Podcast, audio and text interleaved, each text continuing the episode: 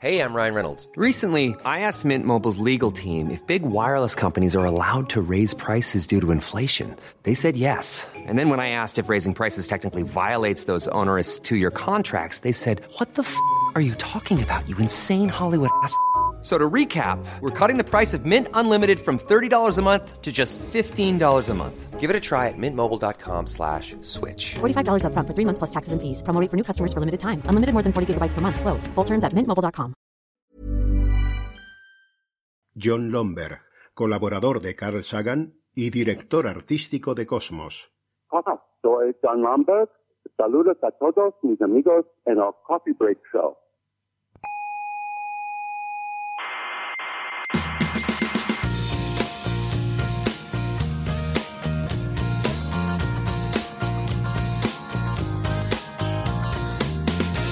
Aquí comienza Coffee Break. Eso es el, el programa ese que hablan del universo y esas cosas, ¿no? Eh, exactamente, es un- una tertulia de científicos. Ya, científico. Y habrán, habrán estudiado en Harvard, seguro, ¿no?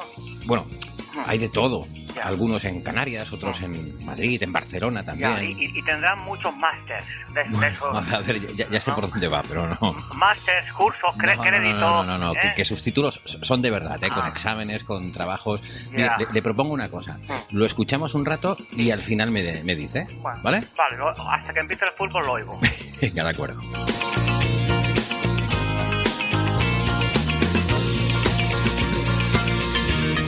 Saludos habitantes del frío universo de Z igual a cero. Les damos la bienvenida a nuestra tertulia sobre la actualidad de la ciencia. Ya saben que pueden venir cuando quieran a acompañarnos durante la grabación que hacemos cada semana en el Salón de Actos del Museo de la Ciencia y el Cosmos de Tenerife. Desde aquí, desde este punto privilegiado del espacio y el tiempo, violando el principio copernicano, les habla Héctor Socas y esto es Coffee Break, Señal y Ruido.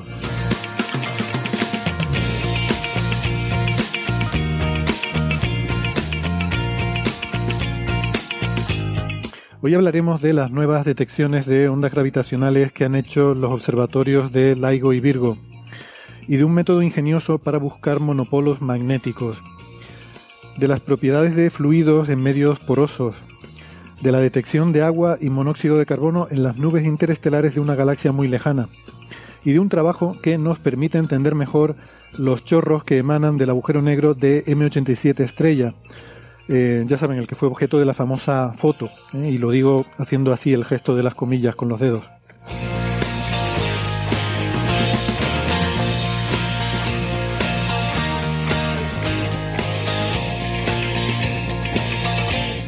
Antes les recuerdo que además de la radio también nos pueden escuchar en internet, que estamos en muchas plataformas, por ejemplo en Evox, en Spotify, en Google Podcast, en Apple Podcast, Amazon Music, TuneIn, Lecton y la aplicación de Squid. Eh, les recomendamos que se suscriban, que no les cuesta nada y así no se pierden ningún episodio.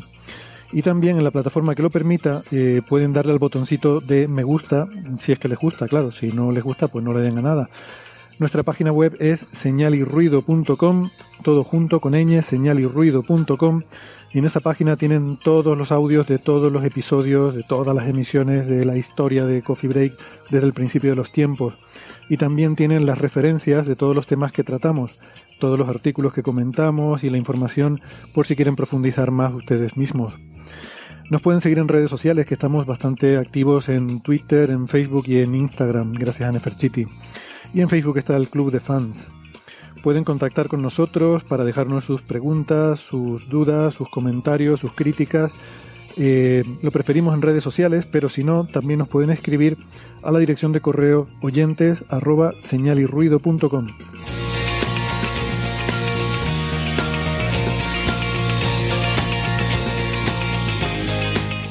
Si prefieren escucharnos en la radio, eh, en la radio analógica, nos pueden eh, escuchar si viven en Canarias en las emisoras ICODEN Daute Radio, Radio ECA, Ondas Yaiza y Radio Juventud. En Madrid en Onda Pedriza. En Aragón en Ebro FM. En Málaga en Radio Estepona. En Galicia en Cuac FM.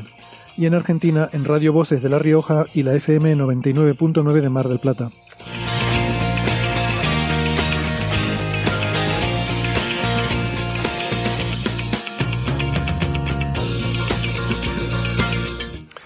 Bueno, hoy me acompaña Sara Robisco desde Toledo, que es ingeniera informática, es arroba SaraRC83, aunque en la ventanita de Zoom se haya puesto Wolowitz, no tengo ni idea de por qué. Hola Sara.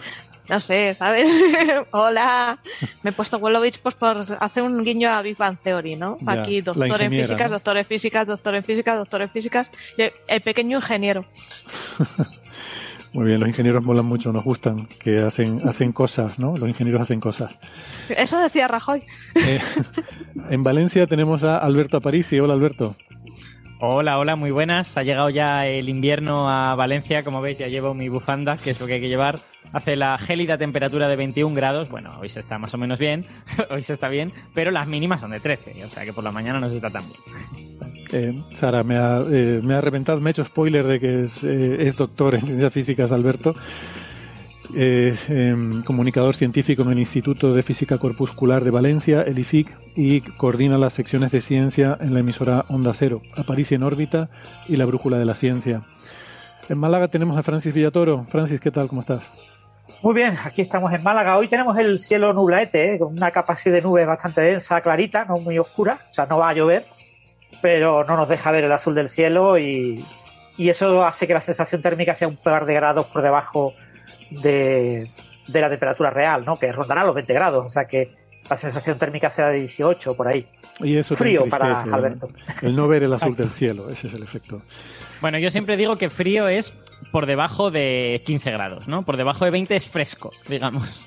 A ver, Vale, te- vale. tenemos que tener criterios, somos físicos. Frío tendría que ser por debajo de cero. O sea, el cero tendría que ser lo que marca frío de calor, ¿no? La diferencia, bueno. Pues entonces pongamos el 0 en 27 grados, por favor. Hay que renormalizar la escala. Eh, Francis es físico, informático, doctor en matemáticas, profesor en la Universidad de Málaga. Y en Buenos Aires, Argentina, tenemos a Gastón Giribet. Hola Gastón. Hola amigas, amigos, ¿cómo están? Un gusto estar con ustedes de vuelta. Muy bien, muy bien. Encantado de saludarte de vuelta ya de tu periplo europeo, ya de vuelta en casa. Em, Gastón es doctor en ciencias físicas, profesor en la Universidad de Buenos Aires. Em, que no nos has dicho cómo está el tiempo por ahí, pero supongo que veraniego. Sí, pero no, en realidad está, está bueno porque no, no está muy caluroso. Yo detesto el calor en esta ciudad. Hoy hará unos 20 y pico. A ver si está bueno. Muy bien. ¿Hay algo que no detestes de esa ciudad? Siempre, siempre te estás quejando cosas de la ciudad. No, me, dices que me- te encantan me- me las enca- ciudades, pero- me encanta la ciudad y en particular la propensión de sus habitantes a la queja. Entendido. Sí, algo así me había parecido percibir. Bueno, bien, eh, aquí está fresquito, la verdad, pero bueno, no nos, no nos quejamos. Am, estamos en buena compañía. Pues nada, quiero, en fin, saludar al, público que tenemos hoy en el museo. Gracias por venir. A, toda la gente que nos está siguiendo en el chat, que, no es un país africano, es el chat de YouTube, que mm, están por ahí también. Que la semana pasada no tuvimos el directo de YouTube. Creo que además a alguien le sorprendió. Recuerden que esto es un programa de radio barra podcast, o sea, lo de emitir el directo en YouTube, pues es una cosa que intentamos hacerla, pero a veces pues no se puede, como cuando como la semana pasada no, no se pudieron cuadrar agendas. Así que, bueno, eh, les recomendamos, independientemente de que puedan seguirnos eh, y acompañarnos durante el directo, pues que, que, que se apunten al podcast, ¿no? Porque a veces también hay cosas en el, que materiales extra, entrevistas pregrabadas y demás que no, que no se emiten en el directo. Y recordarles que, eh, pues para situaciones como esta de la semana pasada en la que no tuvimos directo, eh, pues que nos pueden seguir en redes sociales para, para, bueno, para no perderse estos anuncios y, y que no les pille de sorpresa, ¿no? Eh, y hablando de saludos, eh, de, de saludos va hoy la cosa, también quería mandar un saludo al grupo de WhatsApp del grado de física de la UNED, la Universidad eh, de Educación a Distancia, que por lo visto han montado ahí un grupo de, de WhatsApp de los estudiantes de física bastante populoso y que hay mucho cientófilo por ahí que nos sigue, ¿no? Así que nada, les mandamos un saludo cariñoso. Y, y seguimos con saludos. No, a que no, no se imaginan quién nos manda un saludo. Eh, escuchen. Avi Loeb. Avi No. Casi. casi, casi. No, gente muy maja. Hola, hola, hola. Queridos cientófilos, esto es Estopa. Queremos mandar un saludo a toda la gente que hace el programa Coffee Break, Señal y Ruido. Lo que escuchamos cuando no podemos dormir. Oigo. Pensabas que abriría todas las puertas del universo. Pensabas que... Pero ¡Qué es broma, ¿no? grandes, por favor! Qué no, broma. nos ¿O esto va escuchan, es verdad, es verdad. Ostras, pero qué fuerte, ¿no? que son, que son muy cientófilos. David y, y José Muñoz, eh, Estopa. Bueno, a ver, todo el mundo en este planeta conoce a Estopa, ese, ese grupo, pero lo voy a decir por si acaso, para nuestra audiencia interestelar, que a lo mejor habrá zonas de la galaxia donde todavía no, no, no llega, no llega este grupo, ¿no? Eh, Son, fa- son famosos en Argentina y en Tavi también. Exacto. Bueno, hay que decir la estrella de Tavi, porque Tavi es una persona, ¿no? O la estrella Boyajan, quizás mejor, más, más formal, ¿no? Y eso es un, en fin, un grupo muy conocido de un dúo de, de rumba rock que, que la verdad que, que lo petan y yo no lo sabía, pero en fin, le, le gustan todo este tipo de cosas, ¿no? Así que nada, un, un saludo para ellos también. Pero ahora yo de repente tengo mucho miedo, ¿no? Porque quiero decir, yo me he metido en este programa con Hans Zimmer y ahora hay gente del mundo de la música que nos escucha. Entonces es posible que le digan a Hans Zimmer, oye, a ese, a ese pringao le caes mal. Yo creo que ni Hans Zimmer ni Avi Loeb nos escuchan. Y espero que eso siga así durante mucho tiempo. Sí. Bueno, pues lo mismo Sara inventa una tecnología de inteligencia artificial que automáticamente traduce al inglés y, Y entonces escuchan. No todos los hacerlo. anglófonos empiezan a escucharnos masivamente. Bueno, yo debo decir ya- que a mí Hans Zimmer hora, me ¿no? gusta, que- ¿eh? y además me gusta mucho. Así que compensa un poco el efecto Aparici. Que por si Sí, a mí escuchas, Hans Zimmer yo creo que las bandas sonoras son muy buenas. Tiene Sí. algunas espectaculares. muy buenas. Bueno, eh, comentarios. Otra cosita rápida, si me permiten. A ver, se nota que esta semana no he leído nada, así que estoy con otro- otros asuntos del día, ¿no? Pero ahora ya, ya entramos en materia. Pero también quería eh, mandar un agradecimiento a un oyente que nos escribe desde México, Alejandro Parra, porque saben que una de, las cosas que ha pasado eh, estos días eh, en, el mundo, ¿no? Eh, aparte de, que ha sido el, cumpleaños de Carl Sagan, eh, pero no, el, día de, de los muertos, ¿no? El día de los santos inocentes, este día en muchas partes del mundo que se celebra como el día del más allá, de la conexión con los difuntos, etcétera.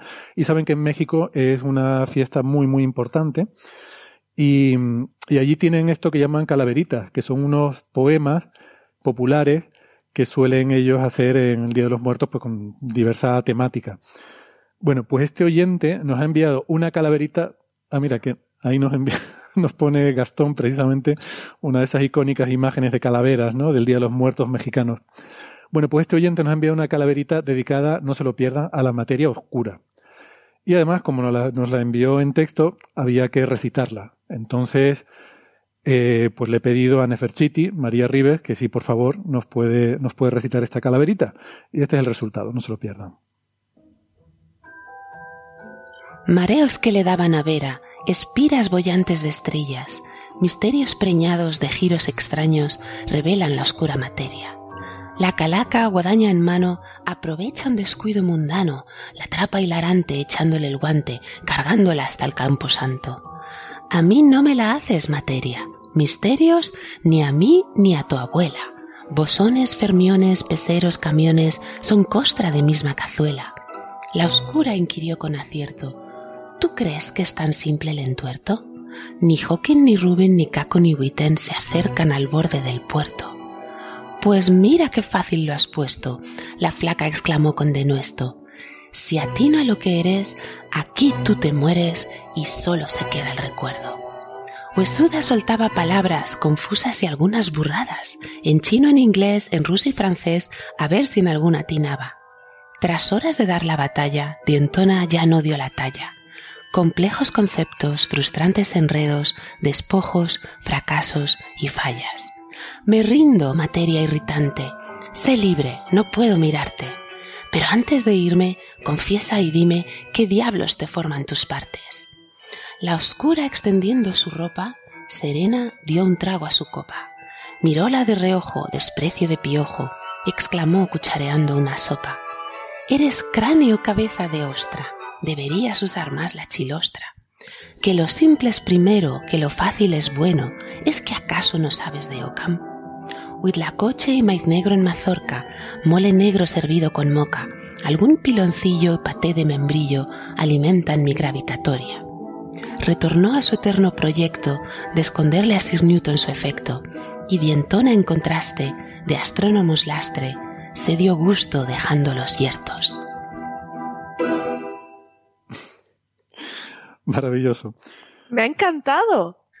Pues eh, voy a tener que escucharlo otra vez con, con calma, ¿no? Porque tiene, tiene su miga. Pues muchas gracias. ¿Sabéis. ¿sabéis, ¿Sabéis lo que yo estaba pensando todo el rato escuchándolo? Que como la historia tiene estas cosas, y dentro de 5.000 años no sabemos lo que sobrevivirá de este momento, ¿no? Del principio del siglo XXI. ¿Os imagináis que sobrevive esa poesía?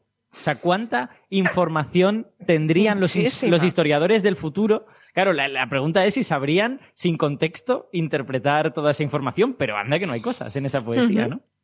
O sea, está sugiriendo. Alberto que en el pasado tenemos, hay muchas poesías en rocas, en, en- en- en cuevas, en lugares que, que ignoramos que son poesía y pensamos que son mensajes, eh, yo qué sé, del gobierno correspondiente en aquella época. Bueno, en cierta manera sí, o sea, no, no, Eh. estoy, no estoy afirmando nada en ese sentido, simplemente que es un hecho, ¿no? Que eh, los historiadores sacan información de cualquier cosa que les Mm. llega y a veces pues han de sacarlo de, de poesías o de, Sí. o de otro tipo de cosa. Por ejemplo, en el Antiguo Egipto, el Antiguo Egipto no tiene historia formal. ¿De dónde sacamos la información? Pues la sacamos de biografías que la gente ponía en sus tumbas, pero que son biografías que tienen un interés simbólico, religioso, poético, y que realmente no pretenden ser una historia en sentido estricto. O sea que al final uno hace historia con lo que le queda. Y si es esta poesía que acabamos de escuchar, pues con esta poesía. Y se acabó. Exacto. De hecho, de antigua Roma conservamos también grafitis. Claro, sí, sí. Claro, lo que hizo. Brian. Sí, una- bueno. Eh, si vais por Zaragoza, os recomiendo visitar las termas romanas, porque en la zona de los baños os veréis, os daréis cuenta de que en el baño hacían pintadas los romanos también. Hmm. Como los críos de instituto, pues Sí, lo sí, mismo, claro. pero en romano. Claro, claro. Lo De mismo, hecho, yo pero en creo romano. Yo creo, eh, no, estoy, no estoy seguro si la estoy liando con esta referencia, pero tengo la sensación de que la primera referencia histórica a Jesús de Nazaret es en un grafiti romano en el que se cagan en sus muertos o algo por el estilo. O sea, Sí. no se cagan en sus muertos, pero se meten con él. Dicen que, que Jesús era un cabrón y que todos los cristianos son idiotas o algo por el estilo. Y eso está en un grafiti, no estoy muy seguro de dónde. No sé si en Pompeya o en otros sitios. Dice algo así como, no me gusta este pibe, voy a votar a la derecha.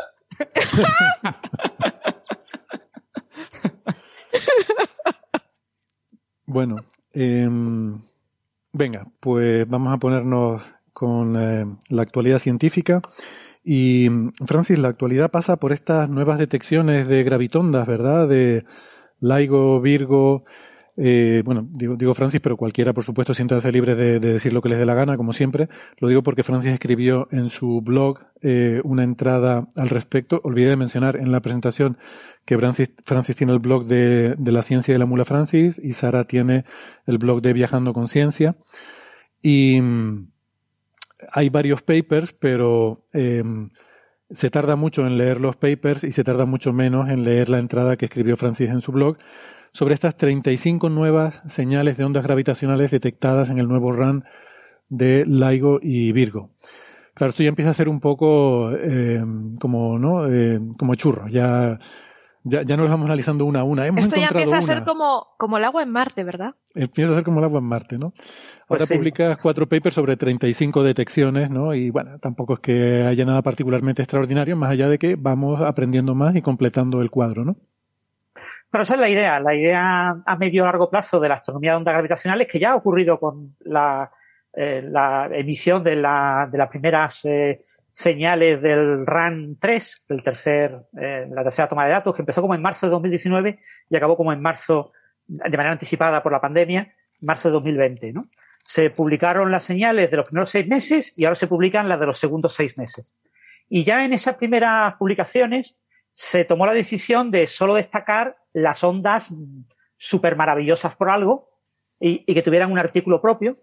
Y el, el resto de las ondas, pues ya no se destaca la que tenga más masa o la que tenga menos masa o la cualquier característica, la que tenga mejor determinado el spin o que tenga mejor determinada la distancia, ya eso no se considera suficientemente relevante como para escribir un artículo concreto, ¿no? Entonces, lo que se hace es añadirlo al catálogo, al GTWC, que ahora ya va por la tercera edición, por el, el GTWC3, que es el catálogo de ondas gravitacionales confirmadas, y lo que se hace es estadística. Lo que se hace es pues eh, estimar cuál es el número de, fusiones de objetos compactos que se espera por gigaparsec cúbico en el, universo cercano, que es lo que podemos observar, eh, y hacer, pues eso, eh, estadísticas de tipo la distribución de masa, si la distribución de masa está picada en ciertos rangos, y, eso es lo que se ha publicado en estos artículos. Entonces hay un artículo que te hace como el resumen de, de esas 35 ondas, y, y, después hay un artículo que te habla de las aplicaciones a cosmología, te estima la constante de Hubble, que ahora está de moda estimarla.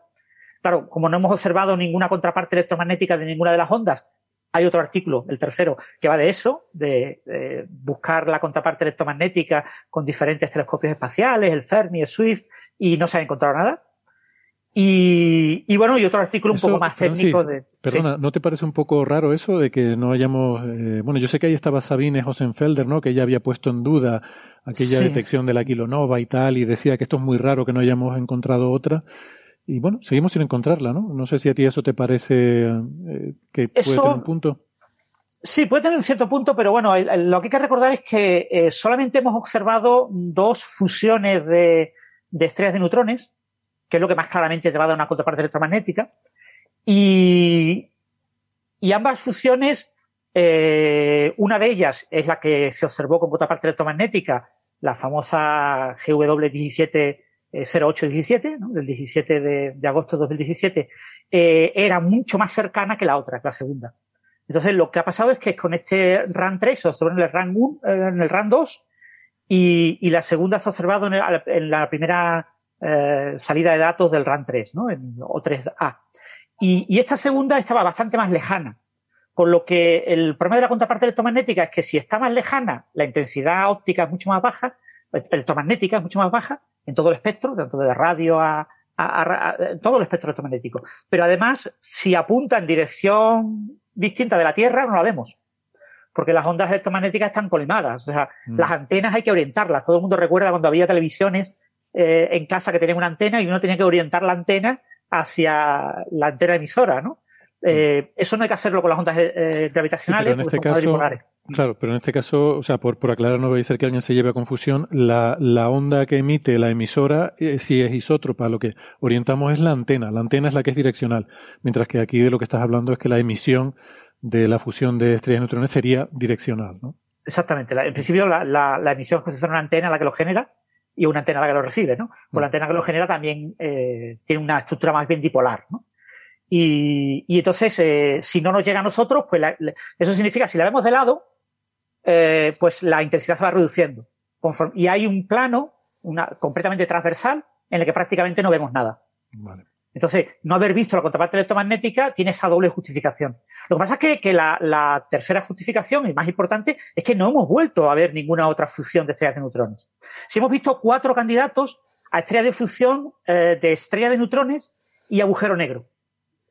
Eh, pero, claro, en ese tipo de, de fusiones, la contraparte electromagnética es mucho más débil y solamente se observará si observamos alguna muy cerca ¿eh? y que esté muy bien orientada eh, en esas fusiones es mucho más difícil. Ahí no se produce una kilonova tan intensa que podamos observar. Entonces, claro, ese es la- el gran problema que tenemos, que sin tener eh, fusiones de estrellas de neutrones, no tenemos eh, eh, lo que llaman las, las sirenas, ¿no? Las sirenas... Las sirenas no. estándar. Sí, las sirenas estándar. Y entonces no podemos estimar bien las distancias.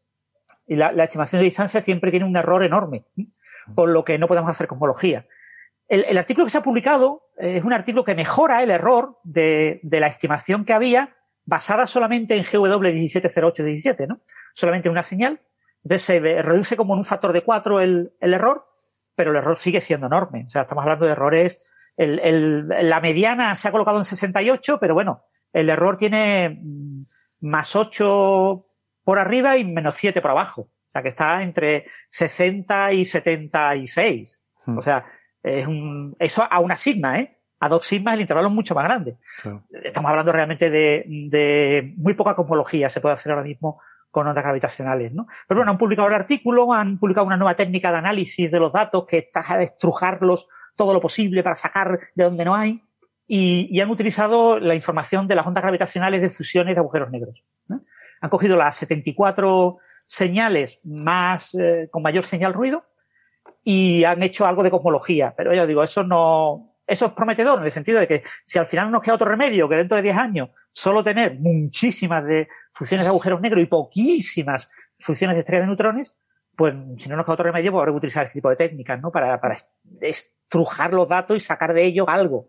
Pero realmente lo que necesitamos son unas 10 fusiones de estrellas de neutrones para tener una eh, incertidumbre comparable a las medidas cosmológicas y de, y de candelas estándar, ¿no? Con cefeidas y, y supernovas 1A.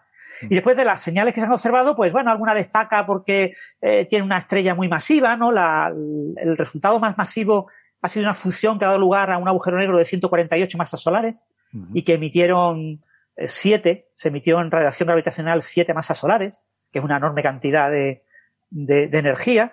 Eh, hay alguna fusión de una estrella eh, así de muy baja masa, o sea, que realmente, bueno, podría ser, ya digo, el problema que tenemos con las fusiones de, de estrellas de neutrones y agujero negro es que el único criterio para separar entre un agujero negro y una estrella de neutrones, si no vemos contraparte electromagnética, es la masa.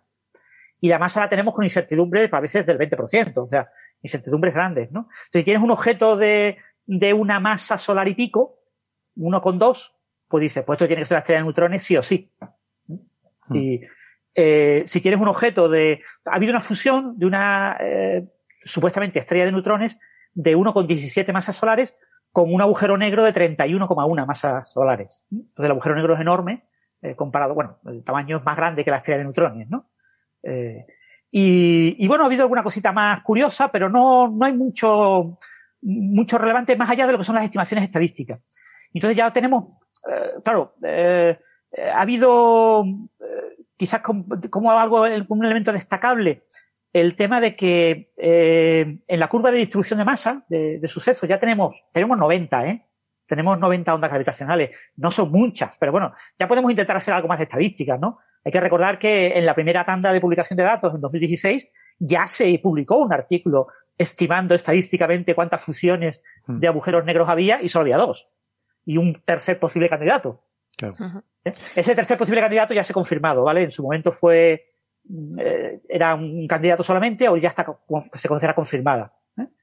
Eh, pero bueno, en eso caso, me parece, me parece interesante, ¿no? O sea, me parece un número bonito de, de, de dar, de tener en mente, porque o sea, nos da una idea de cuán a menudo ocurren estos eventos. O sea, eso de que tú estés escuchando y de repente detectas algo, eh, pues te, te, da una idea de que tienen que ocurrir con suficiente frecuencia para que el rato que tú has estado observando hay una cierta probabilidad de que lo observes, ¿no?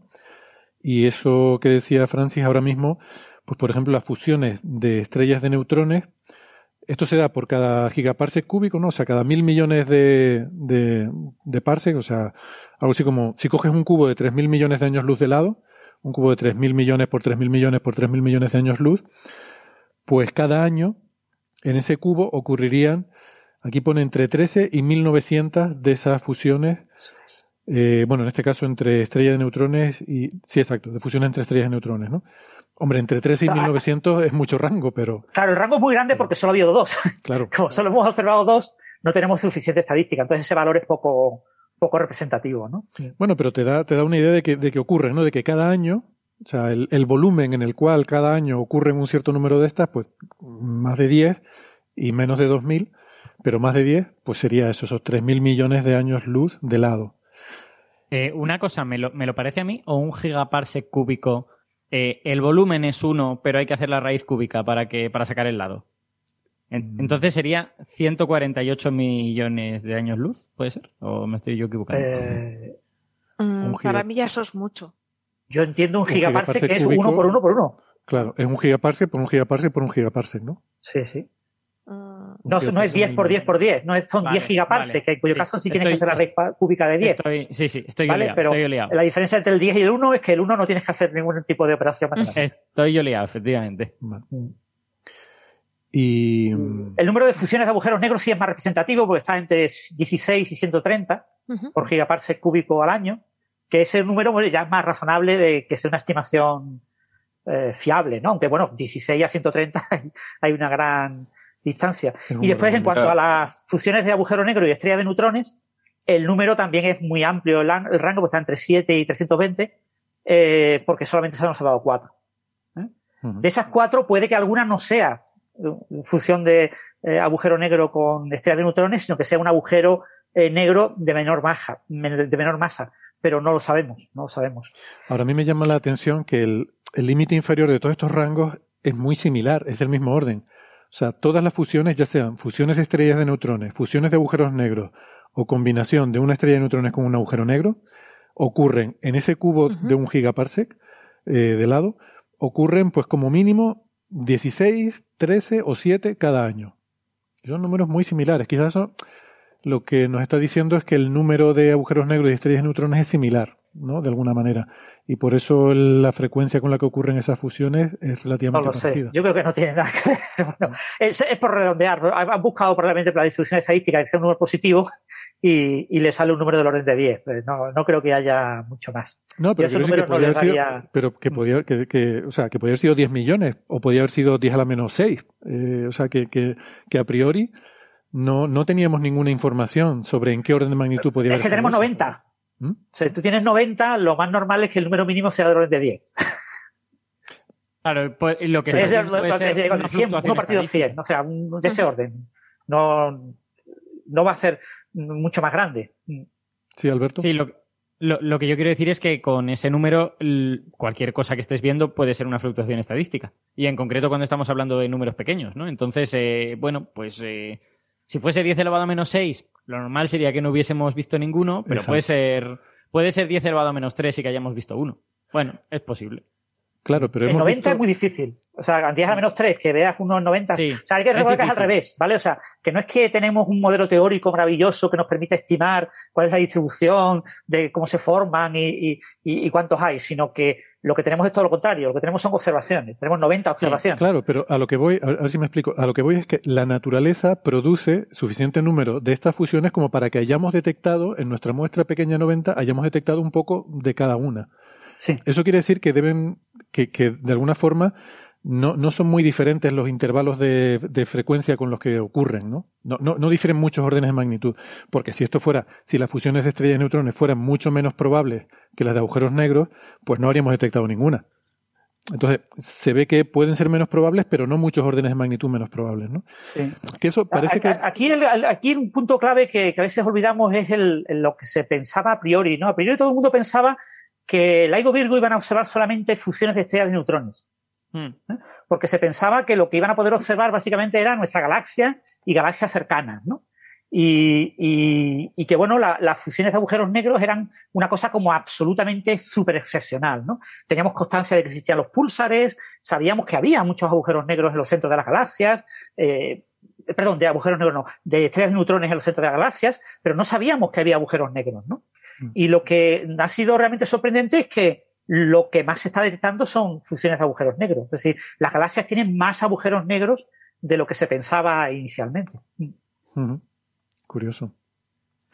Sí, Y, no sé, bueno, yo. eh, si queréis que, que haga un micro comentario al respecto de esto, eh, yo creo que hemos, hemos llegado ya al punto en el que este tipo de, de conjunto de datos que nos dan los observatorios lo que sirven es para generar estadística. Y ya está. O sea, quiero decir, salvo que se descubra un evento eh, extremadamente interesante que en este que en este data release pues parece que no tenemos ninguno, para lo que sirve es para seguir acumulando estadística y a la larga pues saber cosas estadísticamente. Y creo que hay que tomárselo de esa manera. Yo cuando lo leí lo que busqué es vamos a ver si de los que me señalan alguno me parece muy relevante, porque sé que todo lo demás es digamos pues el, el, el bulk de cosas que vamos a ir a sí. Pero eso es la astronomía, ¿eh? hay O sea, hay que recordar que esa es la diferencia entre la astronomía y el resto de las, de las ramas de la física. La astronomía se dedica a hacer estadística. Tú miras eh, estrella y a descubrir los eventos excepcionales. La estrella excepcional, la única estrella que cumple tal propiedad, ¿no? O la primera estrella que, porque después aparecen otras que lo cumplen, ¿no? Pero eso es la, Siempre la, la historia, astronomía. la historia va así, descubres una estrella muy rara y luego es la primera de su clase que vas descubriendo más, Mm. ¿no? Sí, Eh, exacto. O sea, si, si hemos tenido cefeidas o hemos tenido tetaurium, a lo mejor algún día habrá tabínidas, yo qué sé, estrellas o boyayánidas, ¿no? Sí, Pero- después de la estadística que se ha hecho, quizás el resultado más relevante es la curva de la distribución de masa. La distribución de masa muestra el gap. Pero, Claro, se supone. perdón un momentito, porque en, en este contexto, aquí el, el- un, un- un extremo, digamos, un récord que se ha visto en esta muestra es el, el más, la, la mayor disparidad de masas en, el, en la pareja, ¿no? Es una de las que se ha visto. Sí, esa, esa, pero era una estrella de neutrones de 1,17 masas solares y un agujero negro de 31,1. Ujú. Esa era la mayor, la que tenía el Q más grande. ¿eh? El, La el mayor cociente diferencia de, de cociente de- Sí, entre el pequeño dividido entre el grande es 0,038. Lo que pasa es que a pesar de tener esa, digamos, ese récord, entre comillas, ninguno de los dos objetos son especialmente excepcionales. O sea, el agujero negro es, es verdad que es un poquito grande, pero no es nada excepcional. Y la estrella de neutrones está exactamente donde se supone que deben estar las estrellas de neutrones. Así que. Sí. 30 masas solares son las masas de los agujeros negros de la primera fusión. Claro. Eran 29 y 35, 30 y 30, y- o sea, 29, y- sí, 29 y 35, 30 y 36, no recuerdo los números exactos, pero eran de ese orden, en un orden más o menos normal. Bueno, por lo que se ha visto en la distribución de masa es que, claro, la, lo que tú que esperas, tú esperas que haya estrellas de neutrones hasta una masa de 2,3, 2,1, 2,5. Los datos del LIGO apuntan a un límite máximo de masa de estrellas de neutrones de orden de 2,1. ¿eh? Pero bueno, el error es como un 0,2, o sea que llegarían hasta 2,3 o así. ¿eh? Pero claro, entonces eh, tenemos un evento, un candidato a estrella de neutrones del orden de 2,5. Entonces no sabemos si es agujero negro o estrella de neutrones. Sí, la gente, la gente de LIGO y Virgo son, digamos, generosos en eso. Y creo que incluso eh, se atreven a considerar como estrella de neutrones cosas de 2,6, 2,7. O sea, bueno, son. de- dicen, no lo sabemos muy bien, así que vamos a dejarlo en este terreno gris, ¿no? Sí. Bueno, después están la- los agujeros negros claramente por encima de tres masas solares. Y después tenemos ese, ese gap, el gap de entre 60 y 120, ¿no? El asociado a las supernovas eh, con la inestabilidad esta de pares que hace que pulsen y expulsen materia y pierdan materia y pierdan masa y no lleguen a explotar como supernova eh, con esa masa y por lo tanto no den lugar a un agujero negro eh, de ese tamaño.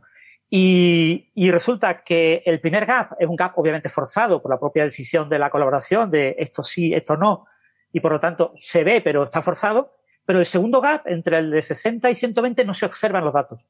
Es decir, los datos, hay pocos datos, pero los pocos que hay eh, no muestran eh, la existencia de ese gap. ¿eh?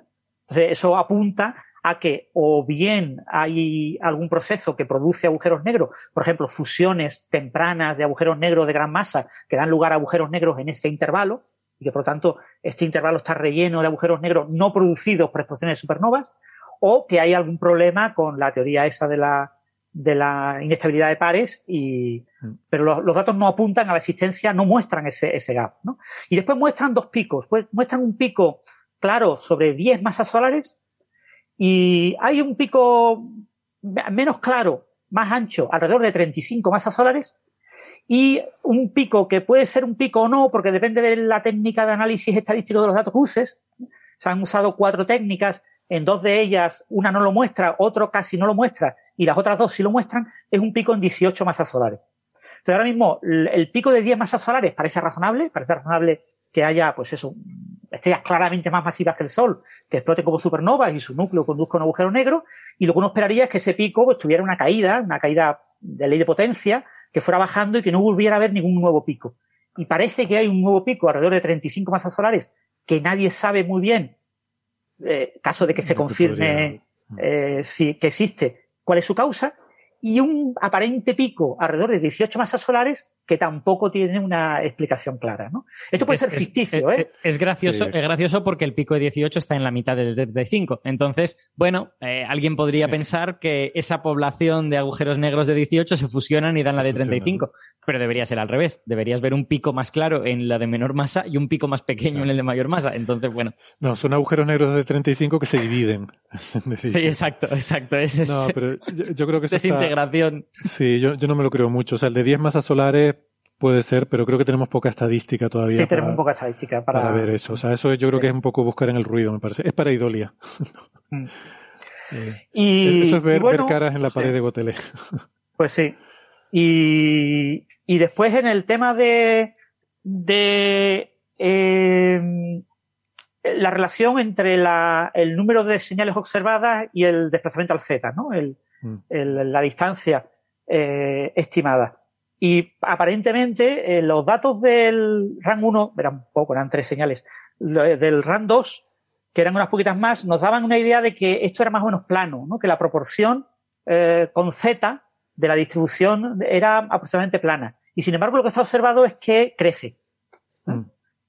Crece, claro, la incertidumbre conforme me voy alejando cada vez es mayor, eh, y eso puede que no se sabe si tendrá significado físico o no, pero es algo que tampoco se entiende. El por qué, eh, conforme te vas alejando, la tasa de fusiones aparenta incrementarse, de fusiones de agujeros negros. Pero yo, yo he leído eso, pero tampoco mm, tengo claro que sea sorprendente, porque si. pe- Pero bueno, es verdad que lo dicen, ¿no? Que es sorprendente, pero uno pensaría que es casi hasta razonable, porque si el.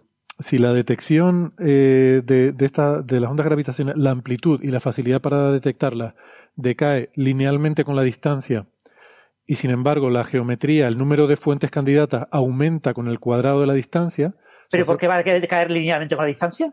pues eso es lo que he leído ahí, porque es como el, la amplitud, o sea, la energía decae con el cuadrado de la distancia, pero la amplitud, igual que en una onda electromagnética, ¿no? Igual que con la luz, decae linealmente. Eso, la verdad que me resultó también bastante sorprendente leer eso, pero lo he visto en varias fuentes. Que la, bueno, también la detectabilidad cae con la distancia por un problema de señal ruido, ¿no? Entonces, bueno, lo voy a mirar para asegurarme. Visto que a ti también te sorprende, vamos Sí, a, mirar en- eso. en principio eso yo no, yo no recuerdo que se comentó mucho cuando se publicó lo de GW150915, ¿no? Era así, de 15 Sí, el de primero, septiembre de ¿no? 2015. La primera señal. Eh, se habló del tema ese de la caída de, de se- la H, ¿no? La amplitud, la amplitud normalizada. Pero en realidad, mm, lo que nosotros medimos es amplitud al cuadrado, lo que medimos es intensidad. Claro, o sea, es es, como es cierto, exacto, es cierto que la, la amplitud de la componente radiativa decae como, como linealmente con la distancia, pero la, la intensidad de- no mide, es la transferencia de energía. Entonces, ingenuamente, diría yo, no, la verdad no lo he leído en detalle, ingenuamente diría yo que decae con el cuadrado de la distancia, la sensibilidad, ¿no? Porque Exactamente. es- La, la sensibilidad tiene que caer con el cuadrado de la distancia, no. Eso hubiera pensado yo también, sí. O sea que eh, lo que describes, Gastón, es totalmente análogo a con las ondas electromagnéticas, que tienes Mm. Una. Tú, tú, tú mides una intensidad que depende de la amplitud al cuadrado, ¿no? Y por eso Claro. con el cuadrado de la distancia. Vale. Sí. Pues sí, yo hubiera pensado eso también, pero ya te digo, leí esos comentarios de que, de que debía disminuir linealmente la detectabilidad. Claro, ahí hay que ver también la señal ruido, eh, cómo influye, ¿no? Porque a veces, aunque una señal caiga, pero si también el ruido, eh, bueno, no lo sé, vamos a mirarlo con un poquito más de detalle, Sí, porque el tema en- creo que es peliagudo. Sí, en las ondas gravitacionales la- el parámetro más importante para estimar la relación señal-ruido es la eh, posibilidad de verlo con tres instrumentos. ¿no? Mm. Si los dos LIGO y Virgo ven una señal, normalmente la relación señal-ruido es mucho más eh, Mm. alta ¿no? Eh, y, y se ve más claro. ¿no? Lo que ellos llaman la, la tasa de, de, eh, falsas alarmas, ¿no? la tasa de, de falsos positivos. ¿no? Y que es como ellos estiman la relación señal-ruido el, cuando solamente dos detectores lo ven, porque claro, hay, hay periodos de servicio. Ahora mismo mantenemos los detectores, los tres detectores permanentemente encendidos, pero periódicamente tienen que ser recalibrados y hay momentos en los que están una semana uno de ellos apagado y si está apagado y aparece una señal, lo ven los otros dos, no lo ve este, ¿no? Eh, entonces, el, eh, eso hace que, que la relación eh, señal-ruido eh, no sea un buen indicativo de, de intensidad, ¿no? De, de- de sensibilidad. Y aquí la, la sensibilidad se suele medir por el volumen explorado. Ah, Cuando más sensible es el instrumento, mayor es el volumen. eh, un incremento del 20% de, en sensibilidad, pues es un, 20 un incremento del 20% al cubo eh, en eh, volumen explorado. Bien. Y bueno, y el siguiente run empezará en 2022. Eh, eh, oficialmente finales de 2022. Te iba a preguntar si Eh, nos puedes lo decir más cercano fechas- sería agosto. Las fechas de este run del que hemos estado hablando, para hacernos una idea de en qué Sí, la fecha de este run, bueno, del el run era desde marzo de 2019, no, perdón, desde abril de 2019 hasta, eh, iba a ser abril de 2020, pero se quedó a finales de marzo de 2020. Mm. Y esta segunda parte del run ha sido desde el 1 de noviembre de 2019 al 27 de marzo de 2020. Vale. Ha sido como los últimos todo- seis meses. Todo lo prepandemia, ¿no? Eh, ya veremos el, el siguiente, ¿no? Es posible que ya para el siguiente run a lo mejor empiecen a incluir eh, datos de Cagra. Exactamente, esa es la idea. Cagra se incorporó, teóricamente se incorporó, pero a- de manera discontinua a finales de febrero, principios de marzo, pero claro, como esto hubo que cortarlo a finales de marzo, eh, no dio tiempo a que se esperaba que por lo menos durante un mes o así hubiera estado eh, tomando datos, ¿no? Un mes de toma de datos pueden ser como casi tres meses, ¿no? De, del aparato encendido, porque estaba en pruebas, ¿no? Cagra todavía no estaba tan fetén como, como los otros instrumentos. Pero ya en el, en el, en el RAN de 2022 ya empezará desde el principio. Ya se considera que ha superado las pruebas y, y, y cuando se inicie, se iniciará. Y bueno, los artículos han sido firmados por las tres colaboraciones, por Laigo, por Virgo y por Cagra, con lo que son artículos firmados por mil y pico autores, mil seiscientos algo así, mil seiscientos cincuenta y cinco. O sea, son artículos Madre mía. con muchas páginas solamente con nombres de autores y afiliaciones. Si esta gente nivel- gana un Nobel, no se llevan ni un centimillo, ¿eh? Bueno, Bueno, ya no recibieron, dan las a otras ellos. nacionales ya recibieron el Nobel, ¿eh?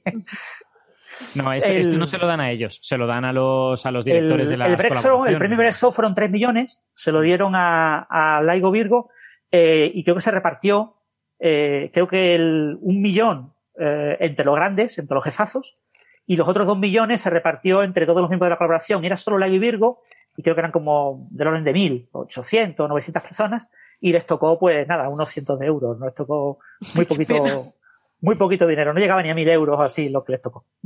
Qué bonito. Pero bueno, algo es, para una cena está muy bien. Oye, sí. Y sí. sobre todo eso, que sabes que es porque te han dado un premio, el premio metálico más importante, ¿no? Claro, claro. No, yo lo que me imagino es lo que será eh, escribir esos artículos cuando tienes autores tan pijoteros como alguno que yo conozco y dicen aquí yo pondría una coma detrás de este punto. Pues imagínate Uno 1600 así. escribiendo, uno escribiendo, otro dándole una colleja, quita que no sabes. Bueno, bueno, bueno. No, pero más, más, más, más allá del chiste, ¿no? En estas colaboraciones así siempre hay redactores y gente que tiene la última palabra en esto, si no sería incontrolable. Sí. Eh, eh, siempre hay un tipo que es que una, o una, una mujer que son los que manejan la batuta y dicen, no, ok, eh, a este ni lo consultamos.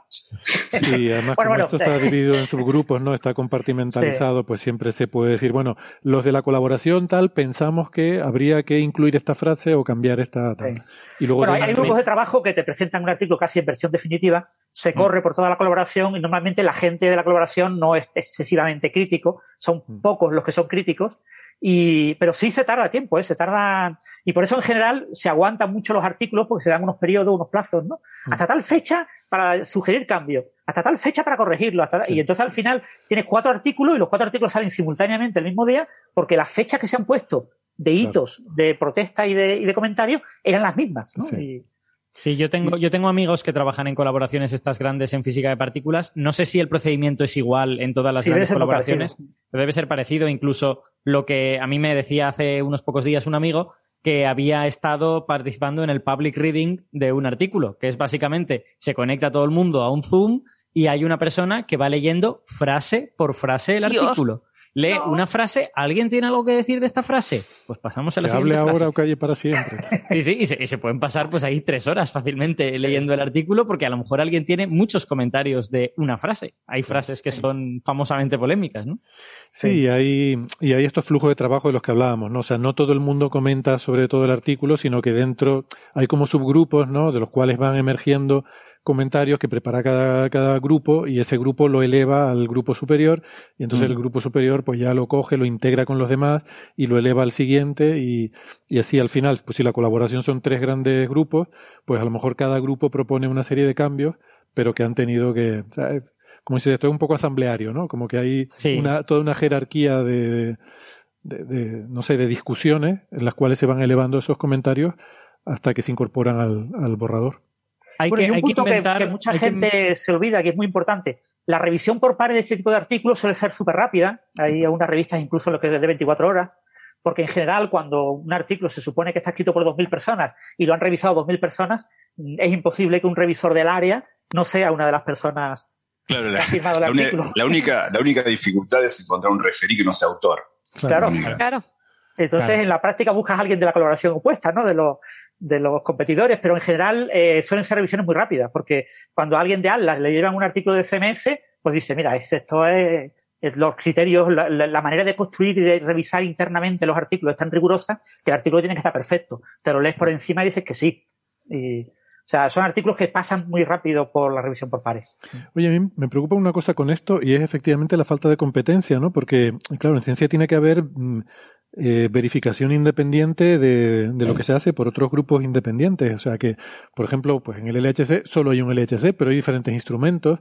Y esto que mencionabas ahora, Francis, ¿no? Tienes Atlas, tienes Ujú. CMS, que de alguna forma se, se están buscando las cosquillas uno al otro. O sea, uno dice, yo he detectado tal cosa, el otro dice, a ver si es verdad. Y lo intento detectar yo también, ¿no?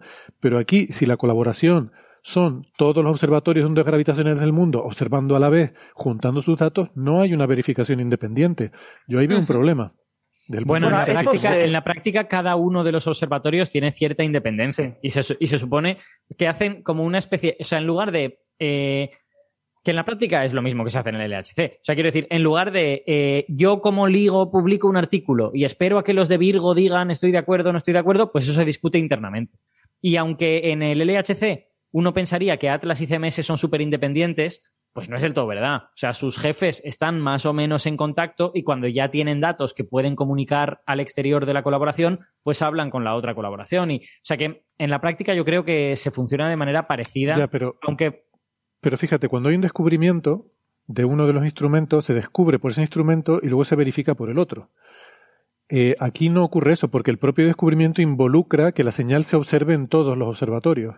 En principio con los dos de LIGO y ahora también con el de Virgo, ¿no? Entonces no son independientes. Se usan los datos de los tres para hacer el descubrimiento, con lo cual no hay una confirmación independiente del descubrimiento.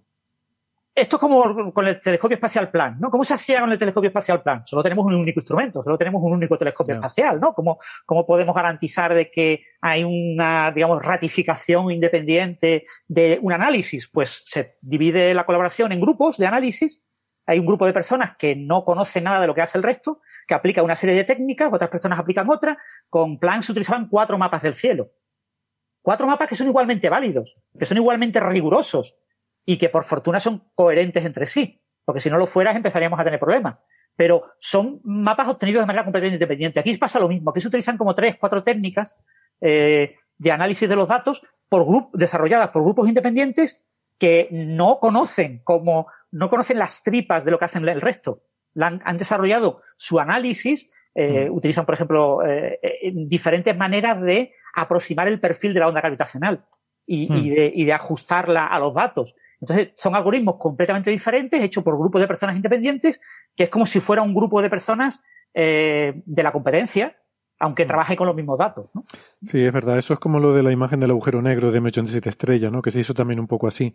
Que había Sí. diferentes grupos haciendo la reconstrucción y luego cuando ya la tenían se juntaron para ver lo que les salía a cada uno y si se parecía o no.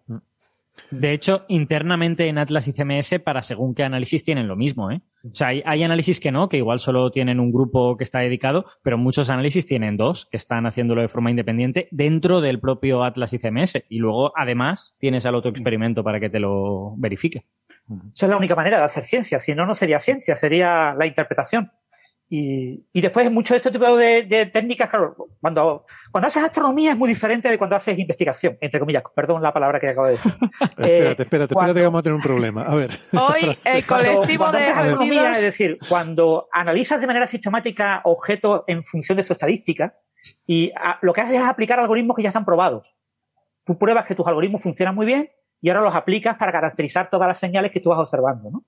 Eh, tú cuando aplicas la técnica de estimación de distancia de, de, de Cecilia, ¿cómo se llama Cecilia? Eh, La bueno, cefeidas. La- la de las cefeidas, La de una la vez que tú ajustas la técnica, ya cualquiera utiliza esa técnica, ¿vale? O sea, Cecilia Payne, ¿no? Payne, ¿no? Así. No, Cecilia Payne es la del hidrógeno y el helio en el sol. Eh, esta Ah, otra mujer química. es Eh, Sí, Henri- eh, Henri- Henrietta, Henrietta Leavitt. Henrietta Henrietta Leavitt. Leavitt. Perdonar a todo el mundo por, por mis laxus. Pues eh, una vez que eh, compruebas que el algoritmo funciona, eh, con una serie de señales y ves que es coherente con otros algoritmos de la competencia parecidos, ya aceptas ese algoritmo y analizas de manera sistemáticamente con, eh, con ese algoritmo, ¿no? Entonces, ya dejas de preocuparte por la técnica de análisis de los datos. Solo la aplicas a la técnica de análisis de los datos con preocupación cuando te encuentras con una señal muy anómala. Porque tú aplicas tu mecanismo sistemático que estaba funcionando muy bien para todo lo sistemático que ya tenías, eh, pero de repente te encuentras algo extremadamente anómalo y dices, uy, aquí ha pasado algo. O ha fallado el algoritmo o esta señal es súper espectacular. Entonces ahora ya sí tengo que hacer un análisis específico. ¿eh? Pero mientras mm, las señales sean señales, que es una función de agujeros negros normal, que el algoritmo aparentemente la reconoce bien y, y- y no hay nada en esa señal que parezca que disienta o genere disonancia con el conocimiento físico establecido sobre el campo, pues aceptas que se ha reconocido correctamente la señal, no te preocupas por dedicar cuatro o cinco meses a analizar todo lo que puede haber pasado con esa señal para cada una de las señales. Aunque cuando tienes 90 puedes hacerlo, ¿eh? porque no son tantas señales, pero eso lo- se hace con las primeras señales. Con la primera señal, la primera señal no te la crees. Dices, esto tiene tiene que haber pasado algo. O sea, voy a probar todas las posibilidades de que haya habido un hacker y me haya metido la señal. Eh, a- Hasta todo, to- todos los extremos. Em, También, también es verdad que hay, una, que hay una diferencia entre algo como un observatorio, como LIGO y Virgo, y algo como un experimento de laboratorio, como Atlas y CMS. Que es que en, en LIGO y Virgo hay cosas que están pasando en un momento dado. O sea, quiero decir, hay una detección y la detección fue el martes por la noche. Entonces, a- eso hace un poco necesario que todos los observatorios funcionen de alguna manera un poco sincronizada. Porque es interesante saber si esa, si esa detección ha ocurrido o no. Mientras que en Atlas y CMS, pues digamos, tú tienes un montón de datos y quieres buscar si el Higgs se desintegra a, eh, yo qué sé, escalares cargados o cosas, cosas exóticas y tal. Pues igual Atlas hace esa búsqueda en primavera de 2021 y CMS pues tenía otras cosas que hacer y el grupo pues lo publica en otoño de 2021. Porque no hay esa urgencia, no tiene que ver con el tiempo, ¿no? Eso no, no ha ocurrido, eh, no ha ocurrido el 3 de marzo, la detección de eso. No, no es el mismo Higgs el que están desintegrando en uno y en otro, ¿no? Sí. Eso es, eso es. Lo entiendo, lo Bueno, entiendo. lo- los detectores tipo CMS y Atlas tienen también triggers, no tienen disparadores que preseleccionan por hardware qué colisiones son interesantes y dependiendo de cómo tengas ajustados los triggers, eh, ciertas desintegraciones son fáciles de ver, entre comillas, si las hay, y o no, ¿vale? Entonces, si tú ajustas de una manera, puedes ver ciertas cosas, pero eh, si Atlas descubre, ajustando de esa manera, algo, CMS lo mismo no, por su ajuste no podía verlo o no podía verlo con buena significación. Entonces tienes que aplicar unos nuevos triggers y reanalizar nuevas colisiones para ver si eso se destaca o no. Claro, es la, la gran diferencia entre una ciencia observacional como la astrofísica y una ciencia experimental, digamos, es que el experimento tú lo controlas. Entonces puedes hacer cosas. Mientras que cuando estás observando, pues estás un poco a merced de que el universo eh, tenga bien proporcionarte una observación. Bueno, eh, pues lo tenemos que dejar aquí en este punto. Eh, vamos a hacer una pausita. Eh, aprovechamos para despedirnos de los oyentes que nos están siguiendo por la radio. Eh, aunque les recordamos que nosotros vamos a continuar después de la pausita en la versión extendida en el podcast. Les invitamos a que si les interesa los siguientes temas, pues que nos pueden acompañar en esa versión extendida del podcast. Si no, pues nada, nos despedimos hasta la semana que viene. Si nos están escuchando en internet, no toquen nada que ya volvemos. Hasta ahora. Chao. Chao.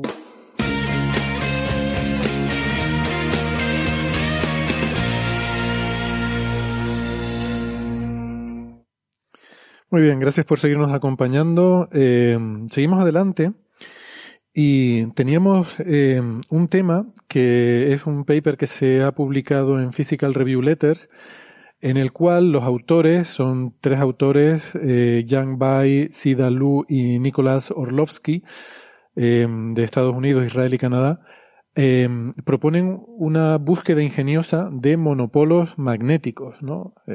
Monopolos magnéticos que, ya saben, son esas cosas que están prohibidas por las leyes de Maxwell, eh, pero que bueno, hay gente que piensa que a ver los y están por ahí buscándolos, ¿no?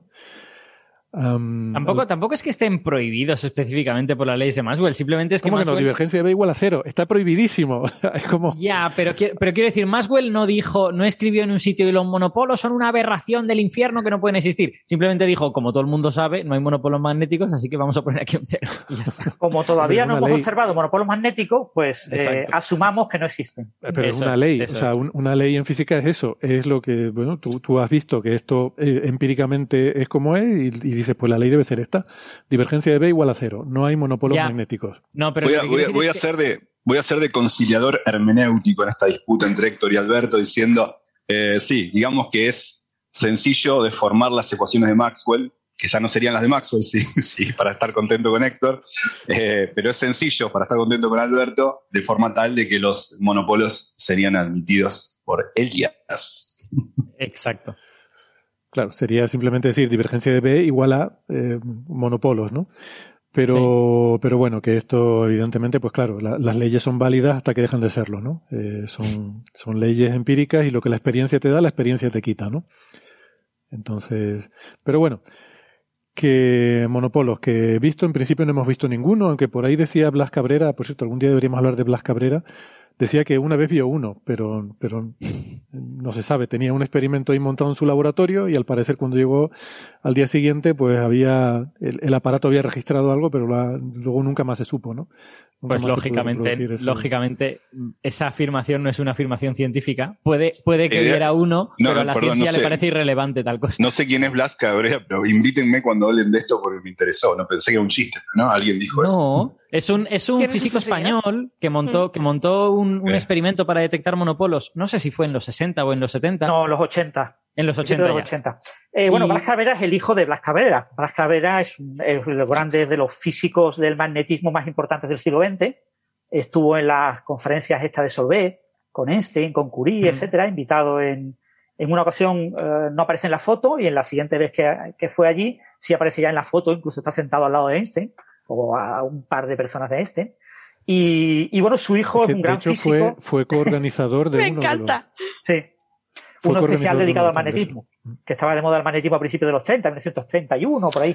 Bueno, de fue. hecho, la relatividad surge como un intento de reconciliar el electromagnetismo con que nos enseña Gastón. Ah, la- Es genial. el muñe- muñequito de Einstein. con la Me de Einstein, en el vacío. Y entonces el hijo es un físico muy famoso y bueno, él desarrolló unos detectores de, claro, en 1974 se predijeron por Etov y por Polyakov la posibilidad de existencia de monopolos magnéticos en el origen del universo inducidos por la, tran- por la rotura de la simetría de la gran unificación, que se separa en las tres interacciones que conocemos, y eso predice la existencia de monopolos. Entonces, pues se abre la línea de, de explorar la, la detección de monopolos. Lo más fácil para detectar un monopolo es coger un, un anillo eh, Francis, Francis, magnético déjame- superconductor. Déjame antes de que expliques eso, vamos a decir lo que es un monopolo, porque es que, claro, nosotros lo hemos dado por sentado y a lo mejor hay alguien escuchando que no sabe lo que es. Un, un monopolo es el equivalente a una carga eléctrica, pero magnética. O sea, si los, si los eh, oyentes tienen, o sea, habrán interaccionado con imanes alguna vez en su vida, saben que todos los imanes tienen un polo norte y un polo sur, ¿vale? Y que se repelen con los mismos polos y que se atraen con polos distintos. Bueno, pues un monopolo sería una especie de imán, entre comillas, que solo tuviese polo norte o solo tuviese polo sur. Y eso es una cosa que uno puede imaginar, pero nunca hemos observado. Ver, Francis, perdona. Sí, en, un imán, la- la- las líneas de campo magnético, que es una cosa de Faraday de mediados del siglo XIX, pero a la gente le encanta imaginársela, pues las líneas de campo magnético van de un polo al otro.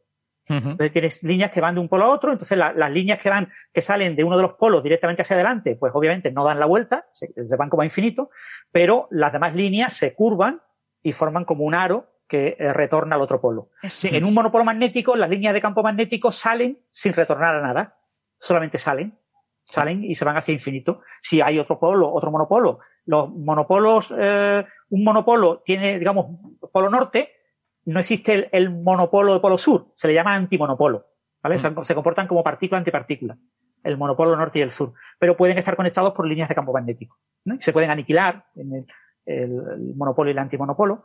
Y, y bueno, eh, Blas Cabrera hijo, pues hizo el experimento natural, poner un, un anillo eh, superconductor y esperar a ver si atraviesa algún mo- monopolo. Entonces tú dejas ahí el anillo puesto con tus detectores, eh, compruebas que no hay efectos espurios, etcétera, y esperas y esperas y esperas a ver si algún día aparece, te cruza algún monopolo. Las teorías de gran unificación predecían que el universo tenía que estar lleno de monopolos. Sea, Por lo que lo más normal es que, mm, como nadie había utilizado un- ese experimento, ese, ese instrumento para buscar monopolos, pues eh, si había suerte, pues Blas Cabrera hubiera obtenido el premio Nobel por ser el descubridor del primer monopolo. Entonces, en una de sus días de observación observó un monopolo, pero por desgracia estuvo varios años después y no volvió a observar ningún monopolo. Y, y bueno, ese día, pues, mm, como comenta Héctor, pues hay una intrahistoria que otro día comentaremos, de que, bueno, pues es posible que hubiera cualquier otra cosa porque él no estaba presente y estas cosas a uno le gusta estar presente.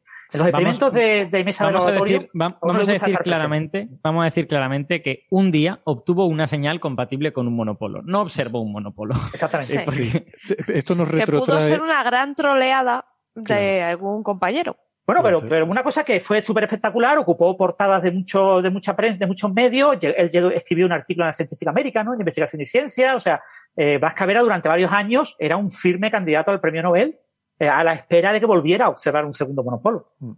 Que esto nos retrotrae a la conversación anterior sobre la confirmación en ciencia. Es decir, no vale que tú digas, oye, pues un día vi una cosa, eh, tiene que confirmarlo otro grupo independientemente, ¿no? Y por eso decía que, bueno, que me preocupaba un poco esto, lo que estuvimos hablando antes, ¿no? Em, sí. Porque, claro, este es un caso de eso. Si alguien en otra parte del mundo hubiera hecho un experimento igual al de Blas Cabrera y hubiera encontrado el, el dichoso monopolo, pues, eh, pues se hubiera confirmado el descubrimiento. Al Claro, no haber ocurrido eso, Por eso no, por eso no le dieron un premio Nobel a, a- a los de Fátima. Efectivamente. Pues sí. Bueno, ahora mismo hay, varios experimentos que están historia. buscando monopolos. En el CER tenemos Moedal, que, que está buscando de manera activa monopolos magnéticos y, y Mm. hay varios experimentos en el mundo que siguen buscando monopolos. ¿no? Ya el, el rango en el que tenía que encontrarse el monopolo que supuestamente observó Blas Cabrera se descartó en unos 5 o 6 años de que ahí no había nada, ¿eh? porque si no tenía que haber dado señal en otros instrumentos y en el suyo, pero seguimos buscando los monopolos que pueden existir en, eh, claro, una cantidad muy pequeña, pero eh, pueden existir en el universo. Bueno, y esto nos devuelve al paper este en Physical Review Letter que apareció, eh, ¿verdad, Alberto? Donde están buscando monopolos. Seguimos Sí, la tradición de Blas Cabrera. Y Oye, a mí- espera, y a señal que detectó Blas, Blas Cabrera la llamarían EPI, ¿no? Lo que pasa es que, bueno, él, él hacía toda su investigación en Estados Unidos y, y allí a EPI no me recuerdo cómo le llaman, tienen otro nombre. Ernie, Ernie y Bert. Eso es, Er- Bernie y Ernie. Ernie. No, Ernie, Ernie y Bert. Bert. Eso es. Porque- entonces ver es EPI, ¿no? Eh, no, Bert es ¿Quién es quién? que tienen la E en la cama, es que aparecen en la cama a veces tienen, encima tienen una E y una B. Sí. De Ernie Ah. y Bert. Entonces en español, pues les pusieron nombres en español, pero que empezaran por E y por B. Y no se les ocurrió nada mejor, supongo. Pues sí. Eh, bueno, el, el artículo este, que, que yo lo he traído simplemente porque me ha parecido original la manera de, de tratar de buscar monopolos. Eh, vamos a hacer un spoiler importante para los oyentes que crean que vamos a decir que se han descubierto monopolos. No se han descubierto monopolos magnéticos, tampoco con esta forma. Pero me parece... Acabamos como- de perder la mitad de la audiencia. O sea, no podéis haber dejado eso para el final. Por, por cierto, eh, eh, perdona, eh, Alberto, el del monopolo es Nicolás Cabrera. Blas Cabrera es el padre. Yo me he confundido. Ah, ¿vale? Ah. Blas es apellido, Blas es el nombre de pila. No me confundí Entonces- yo. Que, vale. Sí. Eh, Nicolás era- Cabrera es eh, el hijo. ¿eh? sí, que, ese nombre me suena más, efectivamente. que falleció en el 89, o sea, falleció relativamente temprano. Sí, exacto, poco después de, de encontrar la señal esta rara.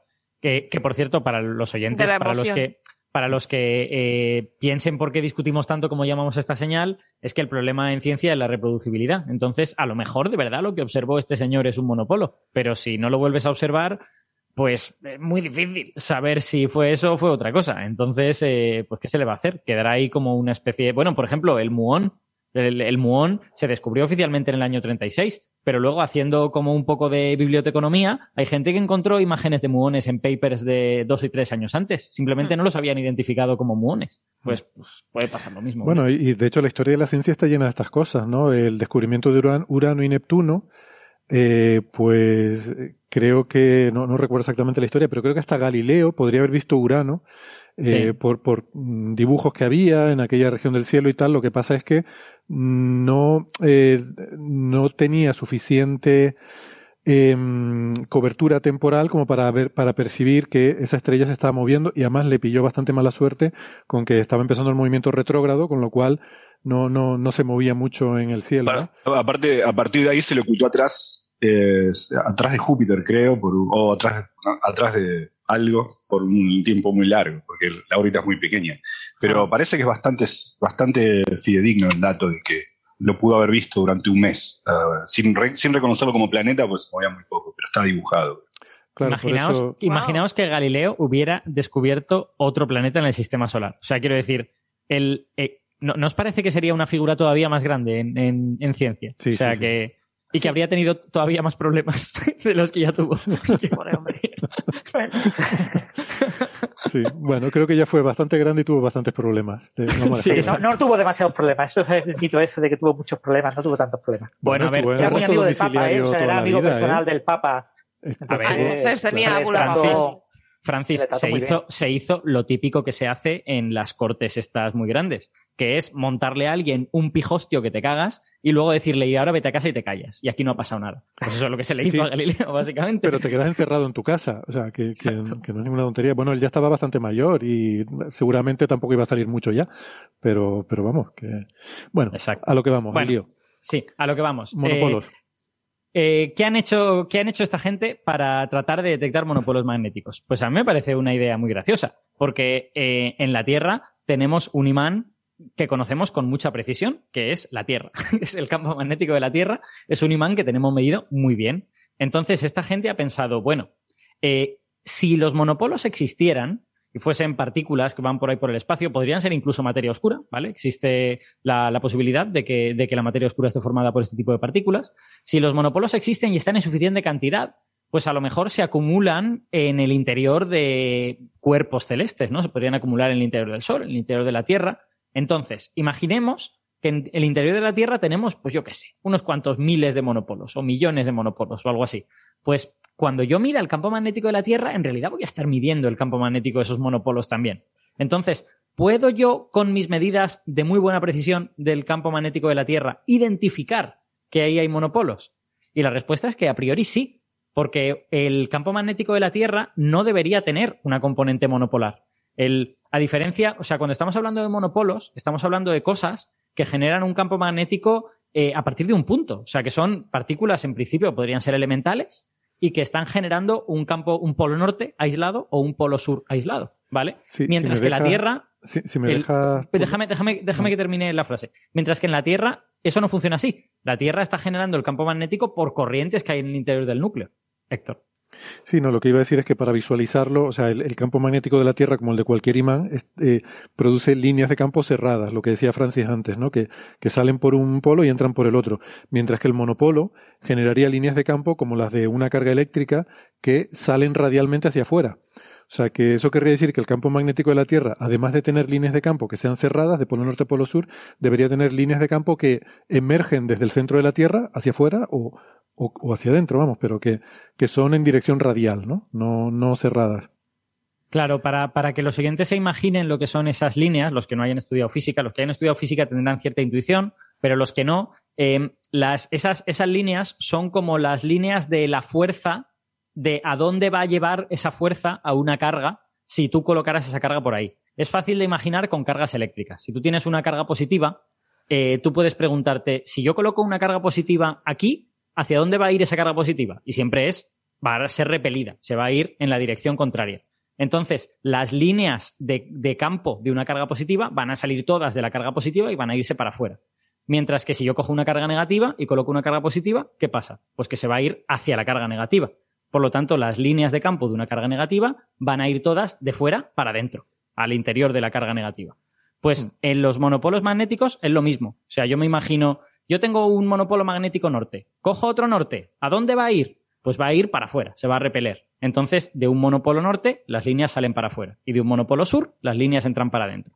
En cambio, en los campos como, el, como los producidos por una corriente eléctrica o en la Tierra, lo que ocurre es que tienes una corriente circular y las líneas de campo están saliendo por el polo norte de esa corriente circular, dando la vuelta y entrando por el polo sur y cerrándose. De forma que si yo colocase un monopolo magnético en esa corriente, lo que vería es que el monopolo está dando vueltas alrededor de la, alrededor de pues el flujo de corriente, ¿no? En el caso de una corriente eléctrica, pues alrededor del cable, en el caso de la Tierra, pues entrando y saliendo de, de la Tierra por los polos norte y sur. Eh, yo tengo una duda con esto que has explicado y este método de intentar buscar estos monopolos. ¿Cómo, o sea, yo imagino que si la Tierra va atrapando monopolos en su recorrido por la galaxia, serán alter- o sea, arbitrariamente norte o sur, con lo cual se irán cancelando, ¿no? Sus líneas de campo. Eh, Efec- sí. Efectivamente, o sea, si, si la población de monopolos es eh, homogénea, en el sentido de que los hay norte y los hay sur, seguramente tú no deberías ver nada en este sentido. Pero eh, yo no conozco muy bien las teorías estas de gran unificación, que son las que más predicen que existirían monopolos, y no sé si hay alguna que te prediga que habría una asimetría en ese sentido. No tengo ni idea. Pero ellos lo que están buscando, efectivamente, es un exceso de carga monopolar en el interior de la Tierra. que si hay 50% norte y 50% sur por el universo, seguramente ese exceso no lo verían. Esa es la pregunta. Esto así.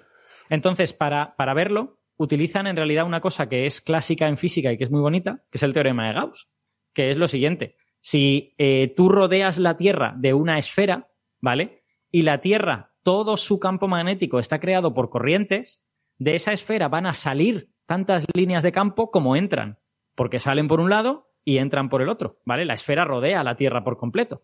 Entonces, eh, sin embargo, si tú tienes en el interior monopolos magnéticos, tienes una carga neta magnética, vas a tener un cierto número de líneas que solo entran o que solo salen.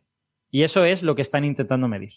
Porque eh, lo que tenemos es satélites que están en órbita en torno a la Tierra y que eh, a lo largo de su órbita en ciertos puntos pues van midiendo hacia dónde va el campo magnético, hacia aquí, pues lo apunto. Un ratito después, ¿hacia dónde va? Pues hacia aquí. Con lo que tú tienes al final una especie de cobertura de la Tierra que se asemeja a esa esfera imaginaria que yo acabo de decir. Lo que pasa es que no es, no es perfecta, ¿no? O sea, los, los satélites no consiguen cubrir toda la esfera alrededor de la Tierra, pero bueno, se aproximan razonablemente bien. Entonces, estos autores, ¿qué hacen? Cogen los datos de esos, de esos satélites, dividen la Tierra como en eh, ventanitas, como en pequeños retazos, y lo que, lo que intentan es que esos retazos sean lo más pequeños posibles para, para parecerse lo más parecido a, a medir esa esfera alrededor de la Tierra, pero que sean suficientemente grandes como para que los satélites hayan pasado varias veces por el interior de ese, de ese pequeño trocito. Porque podrías decir un trozo de un metro cuadrado. Pues habrá muchos que, no habrá pasado nunca el satélite. Eh, y de hecho, al final creo que cogen trozos de no recuerdo cuántos kilómetros, creo que son. Eh, ah, es que lo dicen en grados, efectivamente. Pues serán como del orden de centenares de kilómetros o algo de esto. Serán, o sea, son retazos de tierra razonablemente grandes. Pero bueno, su- suficientes como para que tengas una buena cobertura de esa, de esa esfera. Y hacen, luego, esta es la idea. La idea es, idealmente, a mí me gustaría poder haber medido el campo magnético en todos y cada uno de los puntos de esa esfera y ver a ver si el flujo magnético es cero, que es lo que cabría esperar si la Tierra todo lo produce mediante corrientes, o si no es cero, que es lo que cabría esperar si hubiese una carga. Eh, en la práctica eso no lo tienes, lo, lo que tienes es una cobertura parcial y han de hacer, hay un montón de ingeniería muy divertida, eh, además utilizando modelos del campo magnético de la Tierra y tal, para ver a ver si consiguen encontrar eso. Y bueno, lo que encuentran es, como tantas otras veces, compatible con cero. Encuentran un valor que es pequeño, pero que el error es más pequeño que ese valor. A ver, dejadme que lo busque. El valor que encuentran es 0,022, no es cero, pero es más menos 0,046. Con lo que, bueno, pues, en fin, es cero, digamos, ¿no? Es cero. Quería, si me- quería hacer un comentario sobre Monopolo solamente eh, porque es una de las cosas que más me gustaron en la carrera de física en mi vida. Los monopolos. Creo que sé Es lo que vas cosa a decir y es muy guay. increíble. Una, ah, perdón si te, si te pisé el comentario, pero.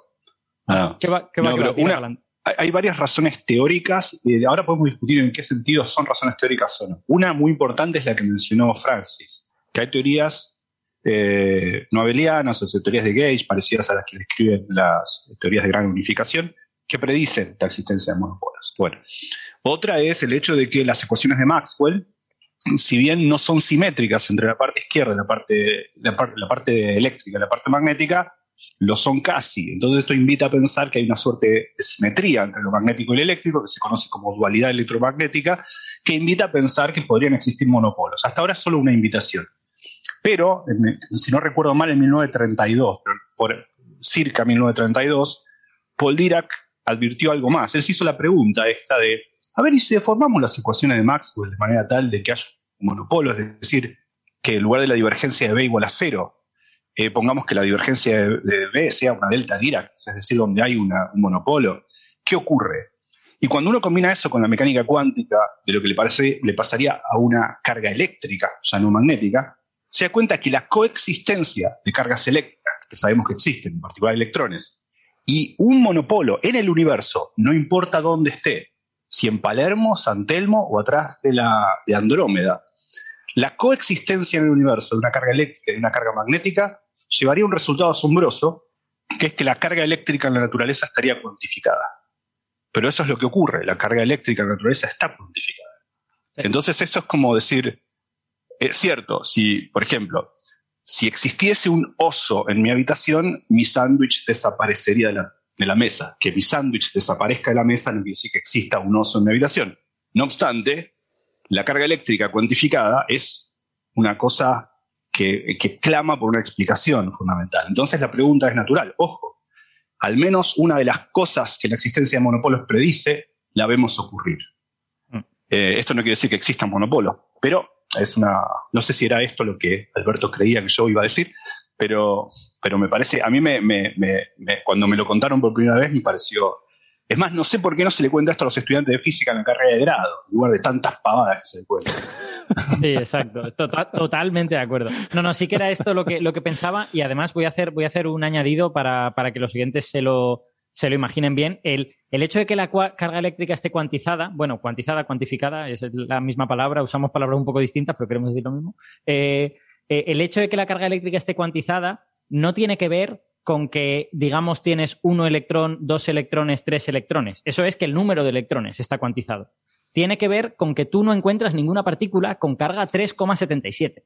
Tú encuentras partículas con carga 1, 2, 3, eh, menos 1, menos 2, menos 3. Y bueno, si cuentas los quarks, pues tienes menos 2 tercios, un tercio, pero ya está. No, no hay más que eso. No hay, no hay partículas con carga 25,48 avos. No, no existe tal cosa, al menos que sepamos.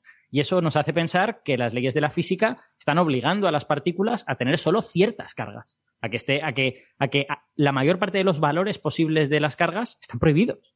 Y eso, bueno, clama por una explicación, obviamente. Curioso. Y hay, yo hay otra cosa que quería comentar relacionada con esto.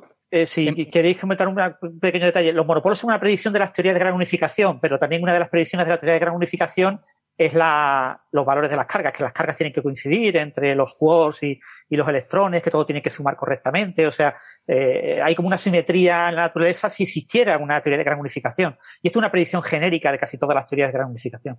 Y entiendo que una cosa va con la otra, ¿no? Que predicen monopolos porque también predicen esa, esa concordancia entre las cargas. Muy bien. Yo quería comentar una cosa que no tiene que ver con la parte fundamental de todo esto, con la parte de los monopolos, sino con la parte de geofísica, porque me gusta mucho la geofísica. Y que es que eh, a lo mejor los oyentes eh, tienen una idea, eh, bueno, lo normal es que tengan una idea muy simple de lo que es el campo magnético de la Tierra, ¿no? Que el campo magnético tiene un polo norte y un polo sur, y ya está. Y la verdad es que el campo magnético es mucho más divertido que eso, porque en el interior del núcleo, para que solo hubiera un polo norte y un polo sur, el interior del núcleo tendría que ser solo una corriente circular perfecta una corriente circular ahí todo el rato a la misma velocidad, entonces solo tendrías polo norte y polo sur y serías un dipolo ideal. Pero claro, eso no es lo que ocurre. El campo, el, el- núcleo de la Tierra es, es turbulento, ocurren cosas en su interior. Entonces, tú tienes otras componentes que son menos importantes que el dipolo, son 100 veces menos, menos energéticas, pero que están ahí. Tienes cuadrupolos, es decir, hay una, hay, si tú quitaras el dipolo de la Tierra, te encontrarías con que tendrías dos polos norte y dos polos sur. Tienes octupolos, si quitaras el dipolo y el cuadrupolo, verías que tendrías cuatro polos norte y cuatro polos sur, y todo eso está mezclado. Lo que pasa es que como el dipolo es lo más importante, porque en primera aproximación la corriente más importante en el núcleo de la Tierra es la que es casi circular, pues entonces una buena aproximación es decir que el campo magnético de la Tierra es dipolar y que tiene un polo norte y un polo sur, pero en realidad tiene estas otras componentes. Y estas otras componentes las ven estos autores en su, en su estudio. Porque como ellos saben que el dipolo es lo fundamental, es lo que es más, más gordo, ellos hacen un truquito matemático para quitarse el dipolo de- del cálculo y comparar sus datos con el campo de la Tierra menos el dipolo. Y entonces lo que se encuentran es que la componente más importante con la que ha de competir su búsqueda de monopolos es con los, eh, los eh, multipolos superiores, con el cuadrupolo, con el octupolo y con todas estas cosas. Y eso es muy divertido porque además, para los eh, amantes de las teorías de la catástrofe y de que vamos a morir todos, que a los que les gusta mucho ver que los, los polos magnéticos se van a invertir, vamos todos a morir porque los polos magnéticos se van a invertir, bueno, pues una manera de comprobar eso es ver la- el balance entre el dipolo y los multipolos. Porque lo que se ha visto es que en pasadas, eh, en pasadas ediciones de inversión magnética, lo que ocurre antes de que se inviertan los polos es que el dipolo decrece, es como si esa corriente circular perdiera fuerza, sucede algo turbulento en el interior del núcleo que no sabemos lo que es, y los multipolos crecen, crece el cuadrupolo, y entonces como que se debilita el polo norte y se refuerzan estos polos nortes y polos sur espúreos, entre comillas. Y por eso al final el campo magnético de la Tierra se debilita y termina invirtiéndose. Bueno, pues para que todo el mundo lo sepa, eso no está ocurriendo a día de hoy. ¿Vale? Eso se ha mirado y el dipolo sigue con muy buena salud y los multipolos siguen siendo 100 veces menos importantes. Así que no, no va a haber ninguna inversión magnética. Eso, tú especifica porque ya sabes que hay gente que está haciendo acopio de cosas porque se piensan que se va a liar pardísimo. Si es Einstein estaba equivocado, asteroide muy peligroso pasa muy cerca de la Tierra y el campo magnético de la Tierra se va a invertir. Son los tres, los tres titulares fundamentales. Sí, Bueno, y después recordar un punto importante. Bueno, se han usado datos públicos de los satélites SWARM, eh, SWARM, que son de la ESA. Son satélites que están explorando. Son tres. Básicamente se han usado datos de dos de ellos, que eran más fáciles de para el análisis que se ha hecho. Eh, son tres satélites de la ESA que están mapeando con altísima resolución el campo magnético terrestre. Eh, llevan muchos años y, son seis años de, datos.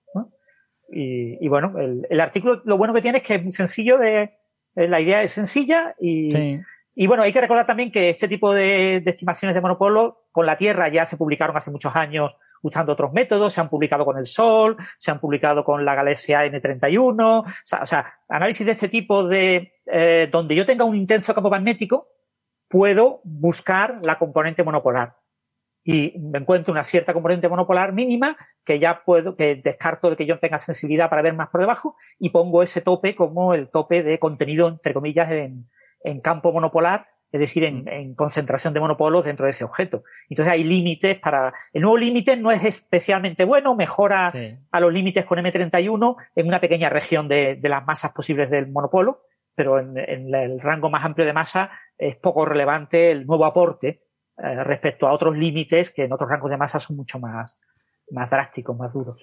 Sí, todos, todos esos límites eh, adolecen del mismo problema que Héctor ha señalado que es que efectivamente, como los campos de todos estos objetos, el Sol, la Tierra, Andrómeda, son campos mayoritariamente dipolares o en cualquier caso multipolares, eh, si el número de monopolos norte y monopolos sur es más o menos el mismo, pues tú no lo vas a ver nunca, porque se, anulan unos con otros. Claro.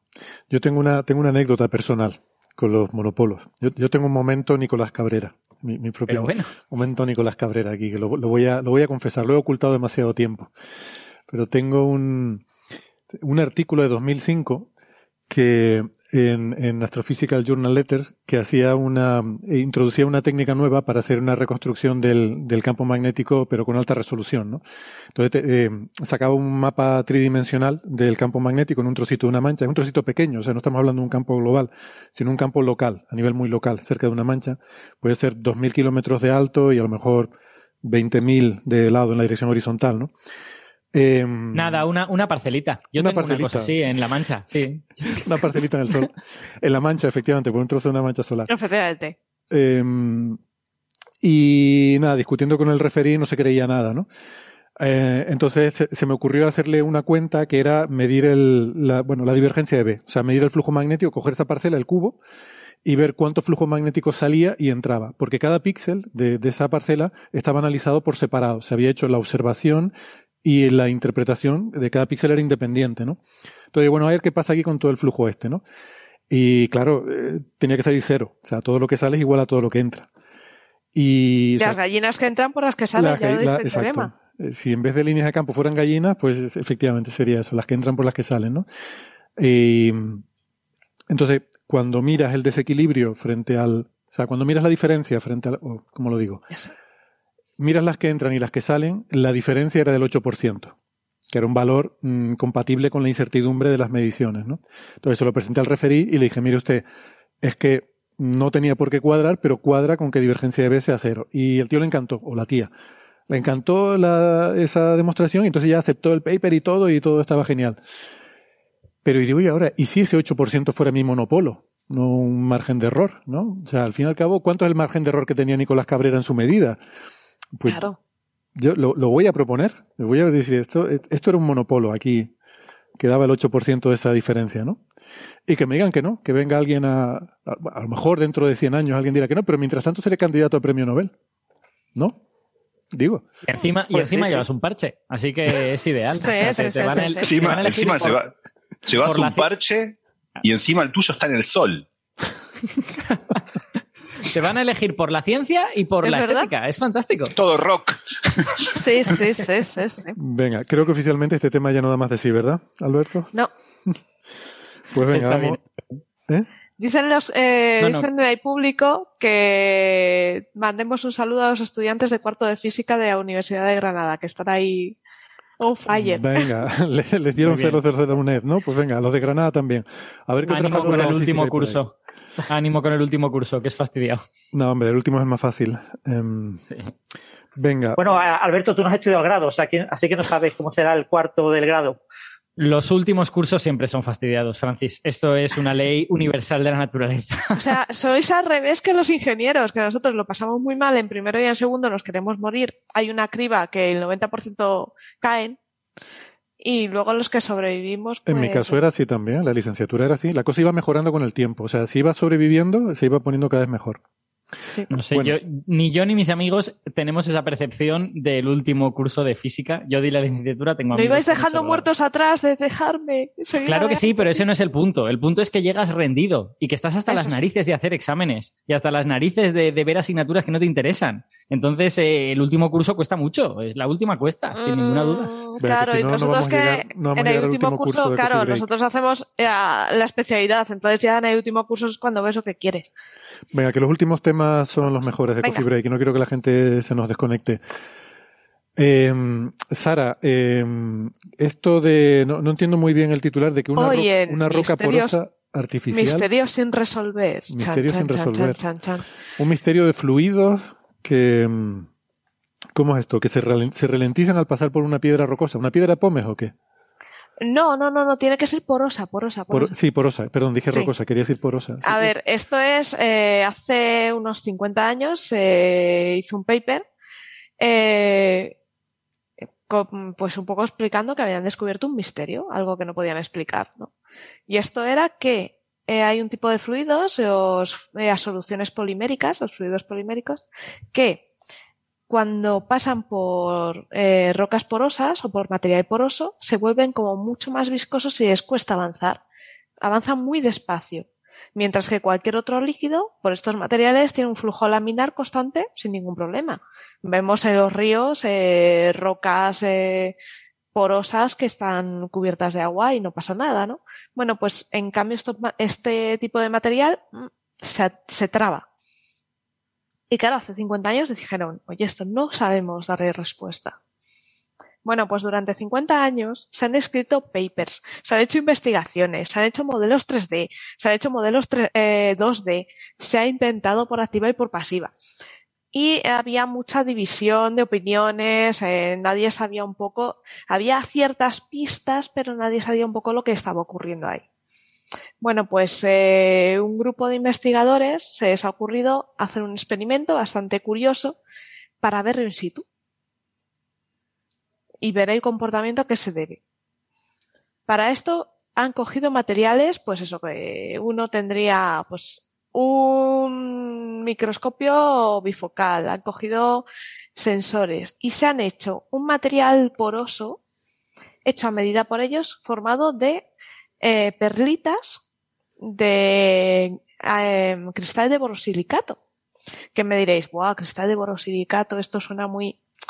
No, el cristal de borosilicato lo tenéis, bajáis a la cocina, el Pirex de toda la vida de aquellos vasos y platos es cristal de borosilicato. Vale, pues han hecho unas bolitas porosas. Que, perdona, cristal no es lo mismo que vidrio, que pensamos a lo mejor que cristal es el que Efectivamente. monta los vasos y tal, pero no, no. Cristal es el mineral, ¿no? El- Eso. Eh, no, no, es. la estructura. No, el, es bo- decir, el borosilicato yo creo que es un vidrio, ¿eh? me, parece. Es un vidrio. Ah, vale. Sí, creo De que hecho, es vidrio. un. Pero no, no tiene por qué ser lo mismo en general, ¿no? No. Exacto. O sea, el uso técnico de cristal es para eh, algo muy ordenado en el espacio, mientras Eso que un es. vidrio es desordenado. Pero bueno, este es un uso, digamos, coloquial. Eso es, eso es. Esto, el borosilicato además es un polímero que no he explicado, perdón, debía haber explicado al principio para los oyentes que es un polímero. Hmm. Un polímero debemos pensar como una molécula muy grande, ¿vale? Formada de pequeñas unidades que se repiten y se repiten y se Mm. repiten y van enlazadas, ¿vale? Eh, ¿Os acordáis de Eras una vez la vida? Que iban por nuestro cuerpo unos, unos bichitos que iban de la manita juntitos. Claro. pues eso sí. sería eh, Eso sería un polímero. un O polímero. sea, no son muchos meros. Como... No, no, no, no, no es un conjunto de meros, una asociación, no. hay polímeros, pues como el plástico, artificiales y tal, y luego nuestro, nosotros segregamos polímeros también. Las mucinas, que son estas proteínas que forman nuestras mucosidades, nuestros bocos, son polímeros. O sea que es algo que está ahí, que se usa y tiene una ventaja. El polímero es un material bastante inerte eh, en cuanto a plásticos y tal. Entonces no, eh, no es biodegradable, tiene sus cosillas, ¿no? Sí, en general, eh, además los polímeros, no todos, eh, pero, pero muy a menudo, los polímeros, como son como cadenas de, de átomos Eso relativamente largas, tienen cierta tendencia a ser un poco viscosos. Por eso el, el moco nuestro, pues, eh, incluye Ese muchos polímeros. ¿no? Es que tengo, porque esas cadenas yo no como- tengo de eso. Esas cadenas se enredan unas con otras y terminan formando Y tiene una, cosa... propiedad también que depende de su viscosidad, depende también de la presión recibida. Sí, sí, sí, efectivamente. Bueno, es, es mu- son muy complicadas las propiedades de los, de los De los polímeros, polímeros. porque claro, al ser cadenas tan largas, pueden interaccionar de muchas maneras y pueden pasar muchas cosas ahí. Bueno, pues se han hecho estas pequeñas bolitas de polímeros y luego se han inventado un, líquido, ¿vale? Este, este fluido polimeros, eh, polimérico, que es, eh, a ver cómo lo, es eh, poliacrilamida parcialmente hidrolizada que está diluida en un medio acuoso a la que le han cogido eh, pequeñas trazas de lá- eh, partes de látex fluorescente y se las han añadido. Pero este pigmento de látex queda como, eh, no llega a mezclar, ¿vale? Hace como zarcillos. ¿Y esos zarcillos para qué los vamos a necesitar? Muy fácil. Han hecho pasar este fluido a través de los cristales de las cuentas estas eh, porosas y al pasar han visto cómo el látex iba haciendo turbulencias al, al llegar a los poros. O Unas sea, un trazador de por dónde va el Eso fluido. ¿no? es. Vale. Han descubierto el trazado. Entonces ha ido trazando y han descubierto que efectivamente a nivel microscópico, a nivel de poros, se forman turbulencias. Esas turbulencias con formas aleatorias, diferentes en cada poro, hacen que a nivel macroscópico el líquido se ralentice. Se ralentice y parezca más viscoso. De, eh, una vez teniendo esta observación, han dicho, bueno, pues ya que hemos visto cómo se comporta, cómo funciona, de hecho el, el paper es súper interesante porque incorpora vídeos. A mí me encanta. Sara, una, una, una pregunta. Yo no he podido leer el paper, lo siento. Eh, el, ¿Cómo de grandes son los poros? Quiero decir, ¿los poros son del tamaño, de tamaño molecular, digamos, o son, Tiene digamos, una porosidad de 0,41. No tengo ni idea de qué se refiere eso. Oh. No, eso Ahí será el, la proporción del, de la superficie o del volumen que está, Claro. que está ocupada por poros. Eso es. Y luego otro tema es que el poro, a ver, la superficie no es como una pelota de golf que tiene Mm. los poros iguales, no, no tienen que estar puestos de manera aleatoria. Mm. O sea, te- eh, deben de haber discontinuidades Sí, y tal. Imagínate eso, imagínate un, un vaso al que echa muchas bolitas, ¿no? Muchas canicas. Sí. Bueno, pues cada una de las canicas tiene un tamaño de 0,3 milímetros de diámetro.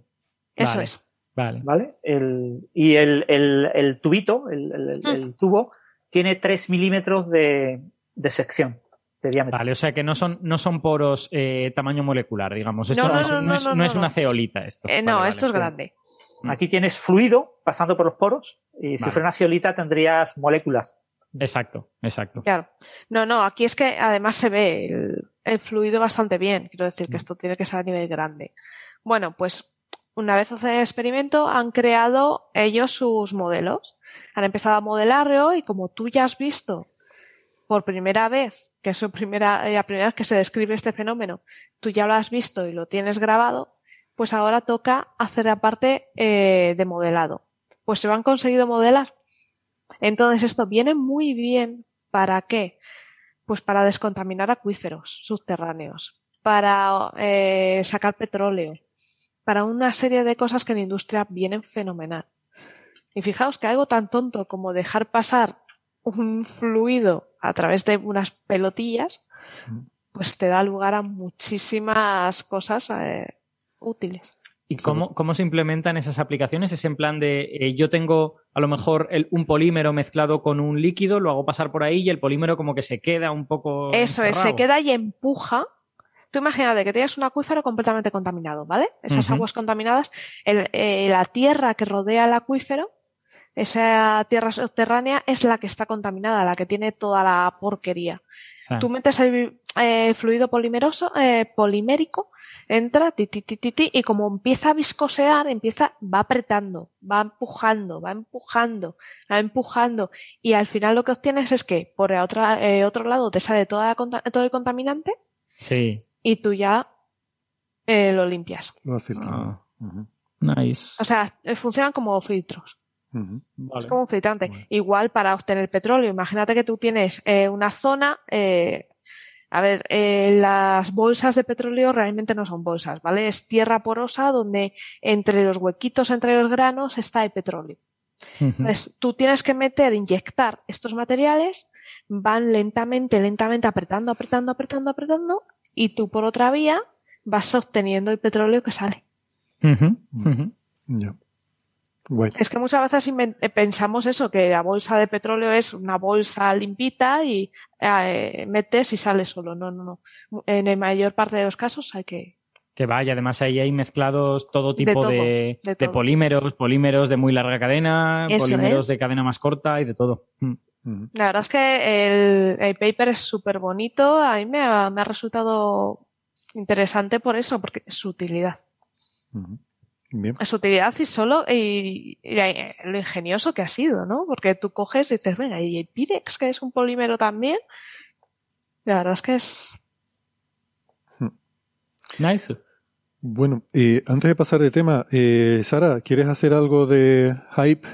De, de no, sé si se puede decir mucho queremos sí, sí, esperar se a que puede esté Ignacio, decir, pero se, se puede contar yo ya, quiero, ¿no? Sí, yo quiero esperar a que esté Ignacio y hacer un día un coffee break serio, hablando de tema, pero Ignacio Hacer un coffee break serio ya, ya te voy adelantando que va a ser complicado, pero es bueno, complicado. Y más si estoy yo, pero bueno.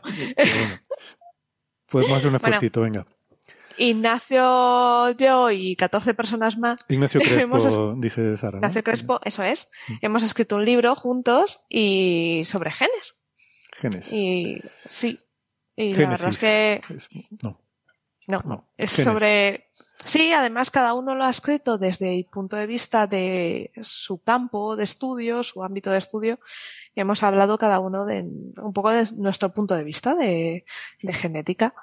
Y creo que os va a gustar un montón porque es curioso. O sea, es una compilación de diferentes autores, ¿no? De, Efectivamente.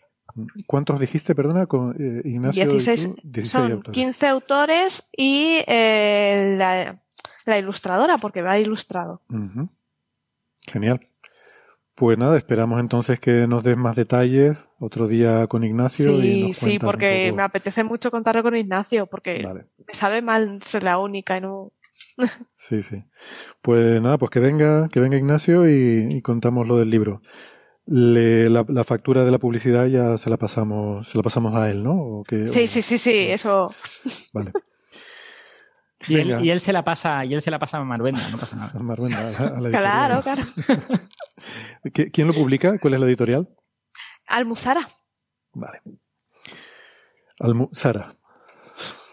Sí, Almuzara está haciendo muchos, está publicando muchísimos libros de divulgación, de estos de, esto no estaba en Sí. tu libro de, Son muy buenos, de historia, además, de no ¿eh? sé qué, está muy bien. Sí. Y, y está haciendo una labor realmente muy buena de está- Sí, pero esos no son interesantes. El importante es el de, este, el de genes. De Pues es que a mí me ha gustado, 14 a mí me gusta mucho, soy adicta ahora.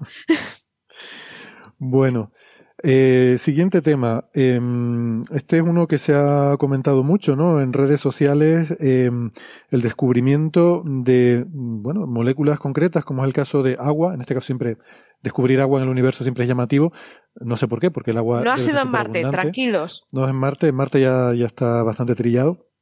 No, en otra galaxia. O sea, ya nos, nos tiramos a la piscina llena de agua en otra galaxia. Agua y monóxido de carbono, que no nos gusta tanto porque el monóxido de carbono es venenoso, ¿no? Mientras que el agua es buena para la vida. Me hace gracia porque esto es como si fuéramos a ir allí a respirar. Estamos hablando de nubes interestelares, ¿no? Estamos hablando del medio entre las estrellas, pero en otra galaxia, además, mm, muy lejos, Gastón. ¿Esto cuánto es? Z igual a 7 o algo así, ¿no? Sí, sí, Z casi 7, 6,9. Eh, Recordemos que Z es el redshift, es cuánto, cuánto difiere de 1 el cociente entre la frecuencia que uno ve y la que uno vería para la misma física en este lugar, siendo que eso tiene que ver con cómo se expande el universo. Así que como si algo está muy lejos, se ve muy corrido al rojo. Y eso, Z, Z estaba expresando eso. Así que Z grande significa muy, muy lejos, que también es muy atrás en el tiempo, porque la imagen que vemos viene de tan lejos. Y esto es importante, porque O sea, en realidad lo más relevante Una galaxia Esta- muy lejana hace mucho tiempo, ¿no? Exacto, una galaxia muy, muy lejana hace mucho tiempo. O sea, mirar el universo lejano siempre es verlo pretérito. Y, y, y, y el Z casi 7 significa que estamos hablando de un universo de decenas de miles de años, de decenas de miles de millones de años. Yo creo, entonces Bueno, muy, muy- habrá que cambiarlo con... eh, eso, una- eso habrá que una Bueno, cambiarlo ahora. 13.000, 13.000, sí. Más Ahora de habrá 10.000 que- millones de años. Ahora habrá que decir, hace mucho tiempo en una galaxia muy, muy mojada. Muy, muy mojada. Sí, sí, sí, sí, sí. Acerca, acerca del descubrir agua, como bien dice Héctor, es muy abundante el agua en el universo. Y el monóxido de carbono, ese veneno, También. más todavía. Es una de las moléculas más, no la más, pero una de las moléculas más eh, abundantes. O sea, el universo es casi todo venenoso, digámoslo así. Eh, Como Australia. Como Australia. eh, como- Exacto. Bueno, eh, entonces lo interesante de esto no es solamente descubrir, o sea, es, es haber descubierto agua en, una, en la galaxia más lejana, al menos en nú- núcleos activos que, que se puede encontrar, muy, muy lejana. No es la galaxia más lejana conocida, ni mucho menos. Hay galaxias que se conocen en redshift mayor de 10, ¿no? O sea, pero es una galaxia muy lejana, es un sistema de galaxias. Ahora son dos galaxias. Pero quería, quería enfatizar que quizá el descubrimiento más importante no es haber descubierto agua en otro lado, sino haber, haber descubierto agua en el universo tan temprano, porque el universo en ese momento le estaban pasando cosas muy distintas a las que pasaban. Está tan lejos eso, que la imagen que vemos de un universo en cual la física es muy distinta. Entonces quizá podríamos empezar por ahí, describiendo qué le pasaba al universo en ese momento. El universo en ese momento, por supuesto, estamos hablando de la observación de dos galaxias, ya tenía galaxias, tenía estructuras, pero era en un momento tan temprano que es eh, como al final de lo que se conoce como eh, las eras oscuras del universo. ¿Qué quiere decir las eras oscuras? Las eras en las que todavía no había estrellas. ¿no? Es cuando empieza a haber algunas estructuras. Ya había, por supuesto, las estamos viendo. No obstante, es muy al principio. En ese momento el universo estaba en una transición de fase que se conoce como reionización. ¿Eh? Y eh, para recordar un poco lo que es eso, es, pensemos, el universo al principio era un universo era opaco, se parecía mucho al principio del universo, después del Big Bang se parecía mucho a cómo es el Sol hoy. Era una cosa opaca, y, ionizada y muy caliente. Eh, estamos hablando de cuando el universo tenía mucho menos tiempo, que cuando tenía 380.000 años casi. Entonces, entonces al principio el universo tenía, tenía, estaba ionizado, es decir, los átomos, el universo tenía mucho, mucho hidrógeno y, helio, un poquito de litio, un poquito de berilio por ahí, pero grosso modo helio e hidrógeno. Y el hidrógeno estaba ionizado, es decir, los, estaban los protones por un lado y los electrones dando vueltas por ahí, pero no en torno al, núcleo, porque era muy caliente y entonces eso, la agitación térmica no permitía que se formaran los átomos. Eh, entonces, claro, eso hacía que la luz quedaba atrapada, porque al, al ver electrones libres puede absorber cualquier tipo de frecuencia de la luz, entonces la luz, el universo era opaco. El universo se vuelve transparente cuando el universo tiene 380.000 años, porque los electrones quedan atrapados en torno a los núcleos, se forma el helio atómico, ya no ionizado, porque el universo se había enfriado, se había expandido lo suficiente. Y claro, cuando la luz se encuentra con el hidrógeno, pero ahora no ionizado, sino con electrones en torno a los núcleos, puede ser absorbido, pero ya en frecuencias muy precisas, ya no en cualquier frecuencia, y el universo se vuelve transparente y la luz empieza a vagar el universo. Y es eso lo que uno hoy ve como la radiación cósmica de fondo en microondas. Ahora, el universo ahí todavía no tenía estrellas, tenía solamente, se volvió transparente, había nubes de hidrógeno dando vueltas por ahí, un poco de helio, y iban, iban formándose pozos de potencial que iban acumulando materia. Pasaron muchos, cientos de millones de años, como para que se empiecen a formar las estructuras. Cuando aparecen las primeras estrellas, esas estrellas empiezan a iluminar, iluminan, lanzan fotones, lanzan luz, típicamente en ultravioleta y en otras frecuencias también, y eso reioniza el hidrógeno que hay en el universo.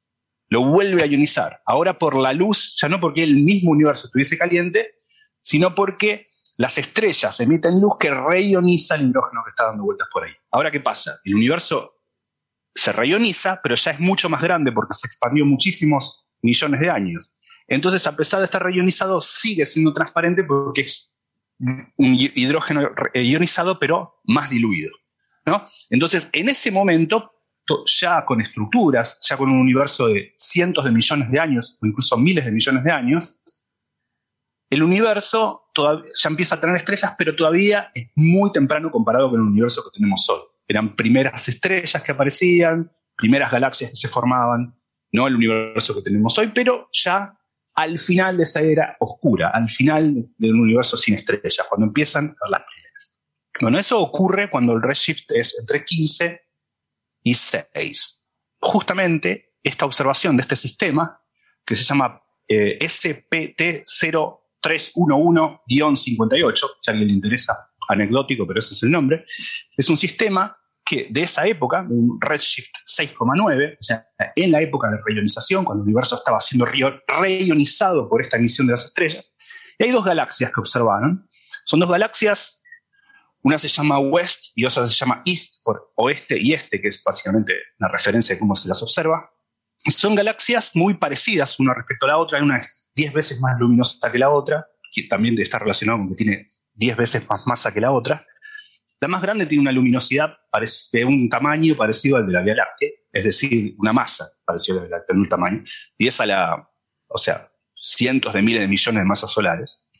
Eh, bueno, esa, esa, o sea, 10 a la 11 masas solares, más o menos masa. Bueno, estas dos galaxias eh, se las observó y uno, claro, ¿qué hace? Mira las líneas de emisión, eh, tiene en cuenta el redshift, tiene en cuenta también que a veces esas líneas de emisión son emisiones en una dada frecuencia, pero también hay polvo que puede hacer cierta interacción con la línea de emisión, entonces uno tiene que tener en cuenta todo este fenómeno.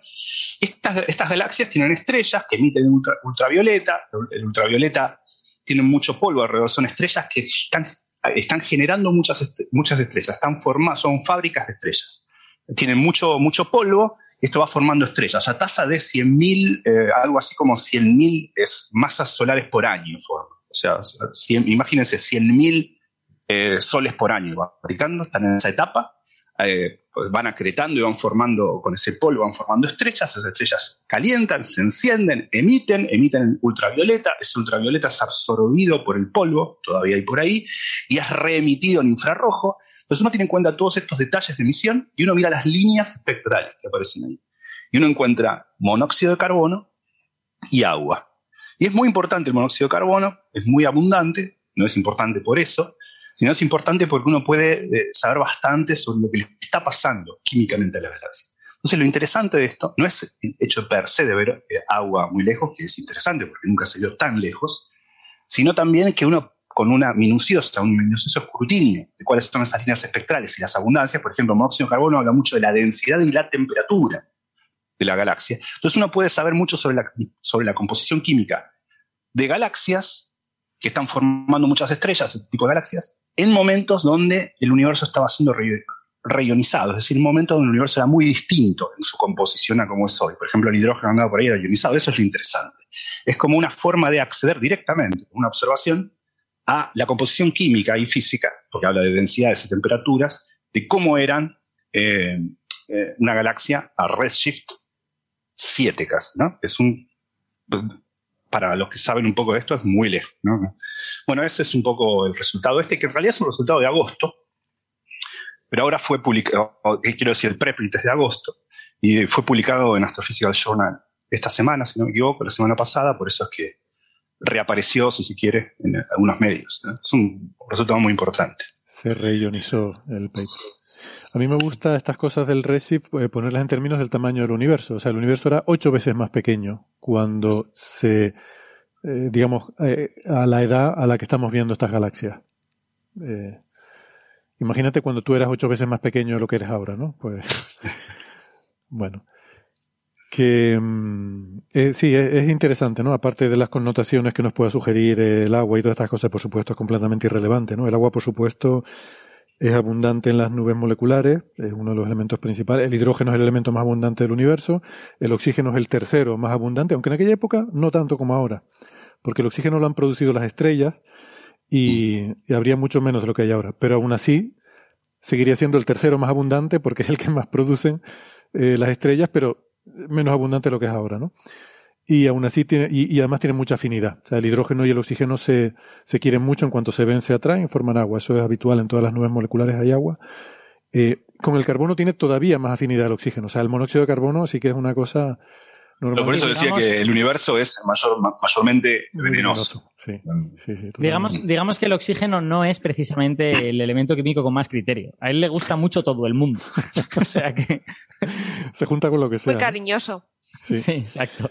Bueno, no sé cómo será en las condiciones de estas nubes, pero por ejemplo sí sé que en una mancha solar, porque ese, ese número sí que lo tengo, las condiciones que hay en una mancha solar, todo, o sea, eh, se forma monóxido de carbono básicamente hasta que se hasta que se acaba el carbono, ya no queda más. Hay, hay como el doble de oxígeno que de carbono, eso es como una constante universal por porque se forman en el mismo proceso en las estrellas, ¿no? El carbono y el oxígeno y se forma más o menos el doble de oxígeno que de carbono. Pues en una mancha solar o sea, todo el, hasta que se agota el carbono, eh, está en forma de monóxido de carbono y luego ya el, el oxígeno que queda puede estar en otras formas, ¿no? Pero todo lo primero que hace es juntarse con carbono y luego ya de lo que queda sobra oxígeno para hacer otras cosas. Ya busca otra pareja. Ya busca otras parejas, efectivamente. Cuando ya no queda carbono, busca otra, otras posibilidades. Pero a, a 5.000 y pico grados eh, hay. O sea, ¿sobrevive No. una molécula? No, fíjate que he dicho una mancha solar, que está bastante más frío. Ah, puede tener temperaturas de 2000, 2000 y pico grados. Vale, vale. Mm. Sí, no, en la fotosfera prácticamente todo es eh, elementos sueltos y, y además ionizado, casi todo. Bueno, casi todo, bastante ionizado. Hablando de las manchas solares, solamente una nota al pie que me sorprendió cuando lo supe, era mucho más chico. Eh, no es que me enteré la semana pasada, pero me sorprendió. Pensar que una mancha solar uno se lo imagina terriblemente caliente, pero es más o menos, es cuatro veces más caliente que la punta de un cigarrillo. ¿No? Sí, No. sí, sí. Si pensamos en temperatura, para entender la diferencia entre temperatura y calor es un excelente ejemplo. Sí, De hecho, será mil, mil grados más que una colada de lava, ¿no? O sea, tampoco es que sea. O sea, quiero decir, bueno, mil grados siempre son mil grados. eh, pero, pero, Sí, yo qué sé. pero es un sitio en el sol, es verdad. Hay un sitio en el sol que solo está mil grados más caliente que una cola de lava, efectivamente. A mí lo que me sorprende de la mancha solar es que es brillante, no es oscura. Tendemos a, pensar que es algo oscuro porque está rodeada de algo que es mucho más brillante, ¿no? Pero si nosotros pudiéramos ver solo, si pudiéramos recortar una mancha solar, sacarla de ahí y ponerla en el cielo, sería brillante. Claro. Sí, sí. Sería luminosa. Bueno. Muy bien. Pues otro tema también que, que había sugerido Gastón y que me parece también muy chulo es eh, la simulación que se ha hecho de, de los jets, porque me- la verdad es que me alucinan todas estas simulaciones de, de procesos físicos tan extremos eh, y de las cuales pues aprendemos mucho, ¿no? Los jets en este caso del agujero negro de M87 estrella, ¿no? Este agujero negro supermasivo que está en el corazón de la galaxia M87 y que fue el que se hizo la imagen del telescopio del horizonte de eventos, eh, ese, ese donut, ¿no? Esa famosa imagen de- del agujero negro, que por cierto hay un documental, ¿no? No sé si lo comentamos alguna vez, que está, está bonito, está curioso, creo que era en, en Netflix. ¿cómo era? A mí, a mí me gustó, a mí me gustó eso, sí, es un documental de Peter Gallison, eh, que es eh, el que es ahora el director del Black Hole Initiative. Después de Avi Loeb, Avi Loeb se fue, y Peter Gallison, que es profesor en el Departamento de Historia también en Harvard, es el director del PHI, él es el director también del... Y es quien donó al MoMA la foto del agujero negro, la misma persona. Él es el que hizo el documental, a mí me gustó tanto. sí. Ujú. Eh, Está, no sé qué piensa Francis. porque te que- pone la parte observacional y la parte teórica.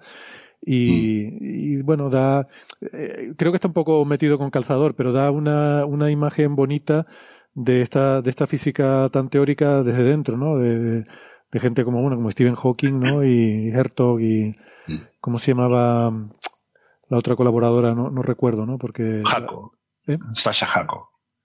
Vale. Eh, Sasha Jaco, Perry, Strominger y Hawking.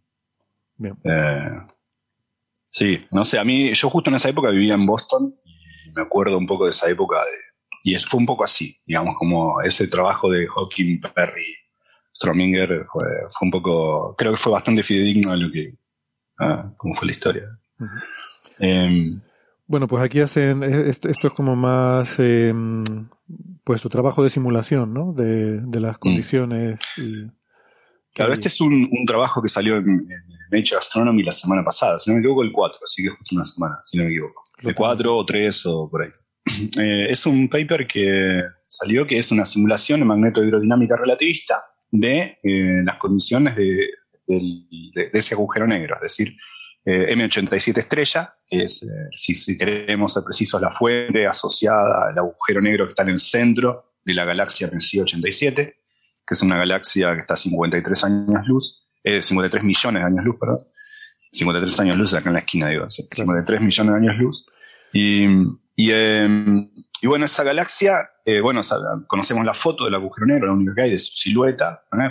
Fotogénico por demás, no solamente por esa foto de abril de 2019, sino porque habrán recordado que a principio de este año vieron la foto en la que aparece peinado, es decir, aparece con la polarización, las líneas de polarización de la luz que uno le permite inferir el campo magnético en el centro de Messi 87, lo cual es crucial para este descubrimiento, porque hasta ahora uno sabía de hace mucho tiempo atrás, incluso hay una foto hermosa de Hubble de hace, del telescopio Hubble de hace 15 años en que se ve el jet de M87. M87 es una gran galaxia que tiene un enorme jet energético de materia y radiación que sale de su centro y se ve, cruza casi toda la galaxia que es mucho más grande que la nuestra.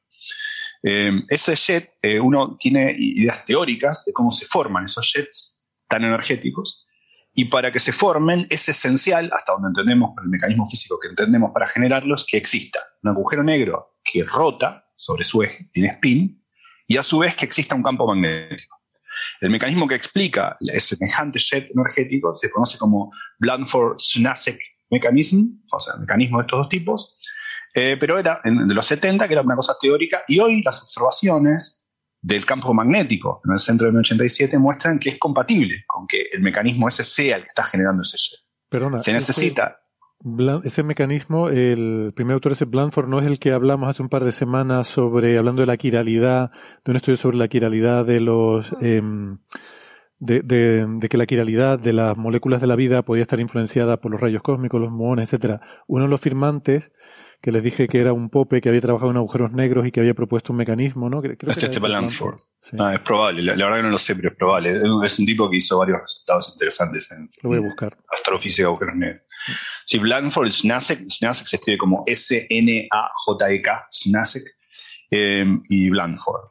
Eh, bueno, eso, hoy, hoy en día las observaciones son compatibles con que en efecto lo que está generando ese sea ese mecanismo. Y ese mecanismo es abstruso, involucra la, rotación del agujero negro intrínseca sobre su eje. Eso hace que el agujero negro genere alrededor de él lo que se conoce como una ergoesfera. Esa ergoesfera es, eh, una zona en la que nada puede estar quieto. En particular, el fluido cae, es tuerce las líneas de campo de una manera muy particular y eso genera una inestabilidad que produce el jet. Bueno, eh, Perdona, lo, confirmo, era efectivamente Roger Blanford, ¿verdad? Ah, ok. Sí, sí. Sí, es Roger Blanford, este, ok. Sí, sí. Bueno, este, mm, este, esta simulación lo que hace es hacer una simulación magnetodinámica con mucho detalle, que ahora puedo decir que, tiene en cuenta que otras no hayan tenido en cuenta. Es un gente muy buena, está Cruz Osorio, es el primer autor, hay gente del Black Hole Initiative, ya que hablábamos de, de Gallison y la película, de ese mismo grupo, de varias instituciones. Bueno, hay, varios autores, por ejemplo, el segundo autor de ahí. Hay varias instituciones, hay, muchos eh, autores muy, renombrados, y es una simulación muy completa, muy interesante, en particular tiene en cuenta, por ejemplo, las componentes no térmicas de la emisión. Para, para los que no sepan qué es esto, cuando uno dice una componente térmica de emisión, uno tiene en cuenta, en este caso, un plasma, que está alrededor del agujero negro, y bueno, hay una componente térmica que es, bueno, sale de emisión en función del calor que tiene. Grosso modo uno lo modela con un, con un eh, cuerpo negro o correcciones a este, pero básicamente a tal temperatura y tal emisión. Pero hay otros fenómenos de emisión que no tienen que ver directamente con la temperatura. Todos ellos se, llaman componentes no térmicas. Esto puede ser radiación de sincrotrón, por ejemplo. O sea, partículas aceleradas por campos magnéticos, que emiten luz por estar aceleradas, pues son partículas cargadas que dan vueltas y emiten luz por, la aceleración. Otro es, por ejemplo, efectos Compton. Eh, viene un fotón, eh, y le pega un electrón y sale con otra, con otra energía. Entonces puede pasar ese tipo de, fenómenos. Y también otros, hay algunas, algunos otros tipos de emisiones no térmicas más, más complicados. Por ejemplo, algún protón que tenga justo la energía necesaria para una transición de niveles. ¿eh? Hay varias razones. Pero toda componente que no térmica se llama emisión no térmica. Entonces, esta simulación tiene en cuenta eso. Y esto logró que le pegaron mucho a los anchos de banda de, las observaciones del 87 con las simulaciones de magnetohidrodinámica eh, en un gran, eh, un gran eh, ancho de banda, tanto en emisiones en radiofrecuencia, típicamente entre 10 a la 11 Hz o algo así, y también en el near infrared, el infrared cercano, que eso es algo así como 14 Hz o algo así.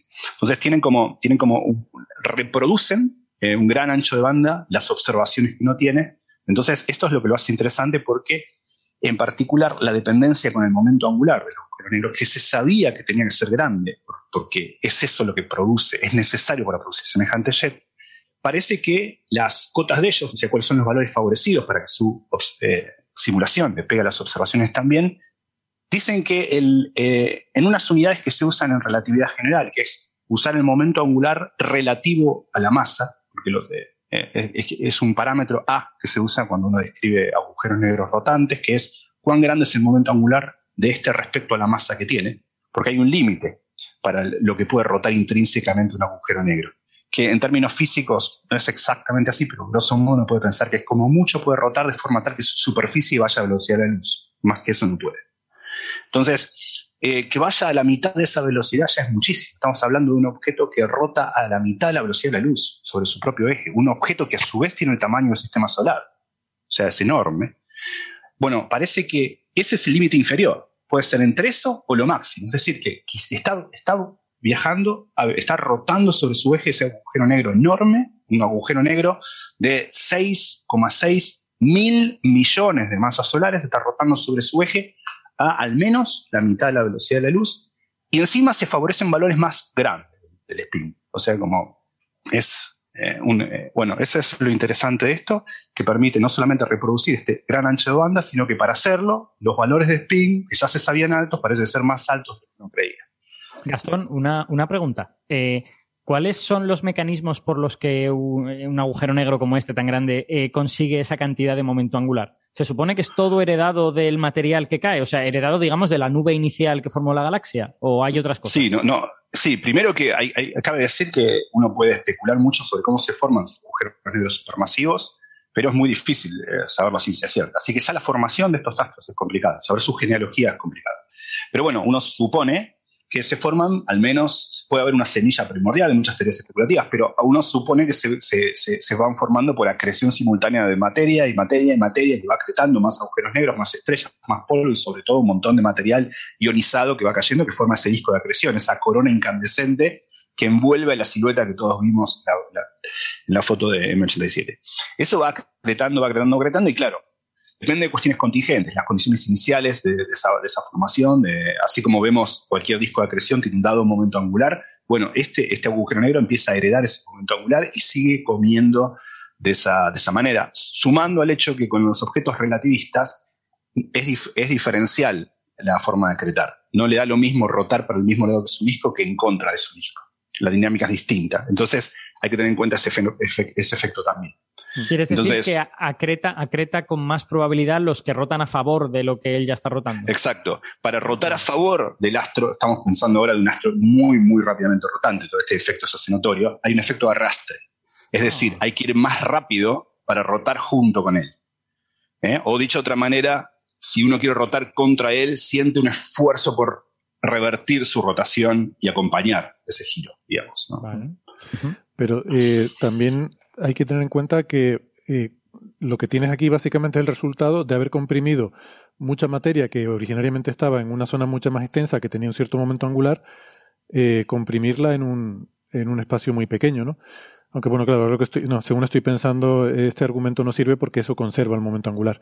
Quiero decir que si tienes eh, un, ese proceso hay, momento angular, no lo amplifica. Hay muchísimos, hay muchísimos efectos a tener en cuenta acá. Por ejemplo, hay unos que son de un orden de magnitud todavía no observable, pero el día de mañana, cuando explotemos mejor estas imágenes, quizás sí. Por ejemplo, duplicando la frecuencia de medición, que uno va a tener mayor resolución angular. Es el hecho de que un agujero negro con una dada masa, y la masa de este agujero negro se conoce, 6,6 eh, por 10 eh, a la 9 masas solares. Eh, un agujero negro con la misma masa, si rota a la velocidad de luz, tiene la mitad de tamaño que lo que tendría si no rotase. Contraintuitivo eso. O sea, es más chico. ¿Tamaño volumen o tamaño área? El, el, radio, el radio, en realidad. que es cierto, es una buena pregunta la tuya, porque en realidad se hace blondo y ya no, ya no es esférico. Pero grosso modo, pensemos, es el radio. Vale, vale. El radio nada las que uno considera. Entonces, eh, tiene menor eh, radio.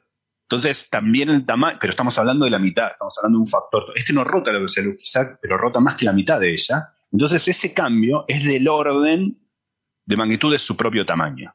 ¿eh? Entonces, eh, digamos, hay, hay, varios efectos interesados, porque si el día de mañana, de alguna forma, fantasiemos, con que tenemos la posibilidad de escrutar mejor esa silueta y ver su forma y chequear si la relatividad general eh, es correcta o hay desviaciones en función de su forma, tenemos que tener en cuenta qué forma esperamos. Y esa forma que esperamos tiene dos detalles. Primero, al rotar, la silueta adquiere una forma nefroida- ne- nefroidal. Yo la llamo nefroidal porque me recuerda a un riñón. Una, eh, así como hay gente que habla de, car- de- de- de algo cardi- Cardioide, sí. Cardioide. sí. cardioide, yo lo llamo nefroide. Adquiere una forma de nefroide, se achata de un lado. Eh, y eso tiene que ver con un efecto óptico, por lo mismo que le decía Alberto antes, rota también la luz de un lado distinto al otro. Entonces eso deforma la figura. Y por otro lado, el tamaño en sí de la figura es más chico que el que tendría, o sea, el, el tamaño del agujero negro es más chico que el que tendría un agujero negro con la misma masa que no rotase. Entonces hay que tener en cuenta todos estos detalles. De- la determinación del momento angular es, por supuesto, lo más importante es esto, que es ayuda a explicar cómo se genera ese. Y eso es lo más interesante. Pero algo que en el futuro puede llegar a ser interesante también es, queremos entender bien la forma de esa silueta en función de los parámetros del agujero negro, el momento angular es un valor importante a tener en cuenta. Gastón, tengo una pregunta eh, que me ha surgido ahora mientras estábamos hablando, ¿no? De estos, procesos de cómo se puede amplificar tanto el momento angular, ¿no? Para hasta, hasta dar lugar a una bestia como, como esta rotando tan rápido. Eh, este efecto de, de frame dragging que tú dices de arrastre del espacio-tiempo que gira alrededor de un agujero negro, de un objeto muy masivo, eh, muy compacto, eh, ese efecto mm, que, que tú mencionabas eh, no conserva el momento angular, ¿no? Tiende a aumentar el momento angular de, de algo que... Claro, lo que, lo que pasa es que en realidad, estrictamente hablando, va frenando al agujero negro muy poco, se conserva el momento angular total, pero el, el momento angular del agujero negro es tanto más grande que el del disco, Vale. eh, que, que uno O sea, puede considerar el acelera- disco como algo de prueba. Aceleras lo que acreta, pero a costa de perderlo el agujero negro. Claro, está diciendo. exacto. Lo que pasa es que el agujero negro tiene un momento angular que es mucho más grande. O sea, lo del agujero negro casi no cambia su velocidad de giro. Estrictamente hablando, lo hace un poco, sí, porque se conserva el momento angular. Pero lo que tiene que mover alrededor del disco eh, es, es muy poco. Pero claro, sí, sí cambia. El momento angular se termina conservando. Y hay que, hay que decir una cosa: agujeros negros estelares en nuestra galaxia. GRS 1905 más 105, por ejemplo. Que siempre me acuerdo porque en 1915, perdón, GRS 1915 más 105. Me acuerdo porque en 1915 la relatividad general, GRS, en 19 ese agujero negro rota entre el 98% de la velocidad de luz y el 100% de la velocidad de luz. Es un agujero negro estelar, no sé si tiene 15 masas solares, es un sistema binario, el agujero negro es un sistema binario, rota a casi la velocidad de luz. Entonces, eh, objetos, eh, no es un agujero negro supermasivo, es un agujero negro más chico, pero no, no quiero decir, hay agujeros negros que sabemos que son casi extremales. Extremales significa que rotan casi a la máxima velocidad. No es en ese sentido sorprendente. Claro, Al pero menos el no es el momento primero. angular, el momento angular de ese agujero negro es mucho mayor que el de la estrella, no estoy seguro, porque rota más rápido en cuanto a velocidad lineal, pero, pero has comprimido algo en un espacio mucho más pequeño, ¿no? No sí, si- es cierto. Bueno, eh, no, es, es posible. sí, bueno, sí, la verdad que no. cuenta. Sí, seguro que es mucho más, más pequeño que su disco de acreción, eh, no que un astro compañero. Pero su disco de acreción tiene una masa bastante pequeña. Y aparte pensemos que los discos de acreción no están tanto lejos del agujero negro. Los discos de acreción pueden llegar a seis veces. En el caso de un agujero negro rotante, encima puede llegar más cerca también. Ese es otro dato interesante. Eh, uno sabe que en relatividad general eh, hay una mínima órbita estable. Uno puede acercarse al astro todo lo que quiera porque es ineluctablemente absorbido por él. Uno puede orbitar hasta cierto radio de Schwarzschild del agujero negro, seis veces. Pero si el agujero negro rota muy rápido, ese radio es más cercano al agujero negro. Uno puede orbitar más cerca del agujero negro. El ISCO es más cercano, el risco. Entonces, es- hay que tener en cuenta todos estos fenómenos. Y, entonces, eh, eh, pero bueno, es interesante poder medir el angular de este. Bueno, Sí, esto no hay- es una medición, ¿no? Es una simulación que eh, crear. Y hay, hay una cosa que a lo mejor eh, vale la pena decir explícitamente para, para nuestros oyentes que no sean súper expertos en agujeros negros, que es que el agujero negro no es un objeto material. O sea, quiero decir, la superficie de- del agujero negro no es una cosa hecha de materia que esté rotando. Entonces, cuando hablamos de el agujero negro rota, en realidad queremos decir una cosa un poquito más complicada, que es que el espacio-tiempo en torno al horizonte de suceso, el horizonte de suceso no es material, yo podría atravesarlo con mi mano, lo que pasa es que la mano no, no volvería nunca.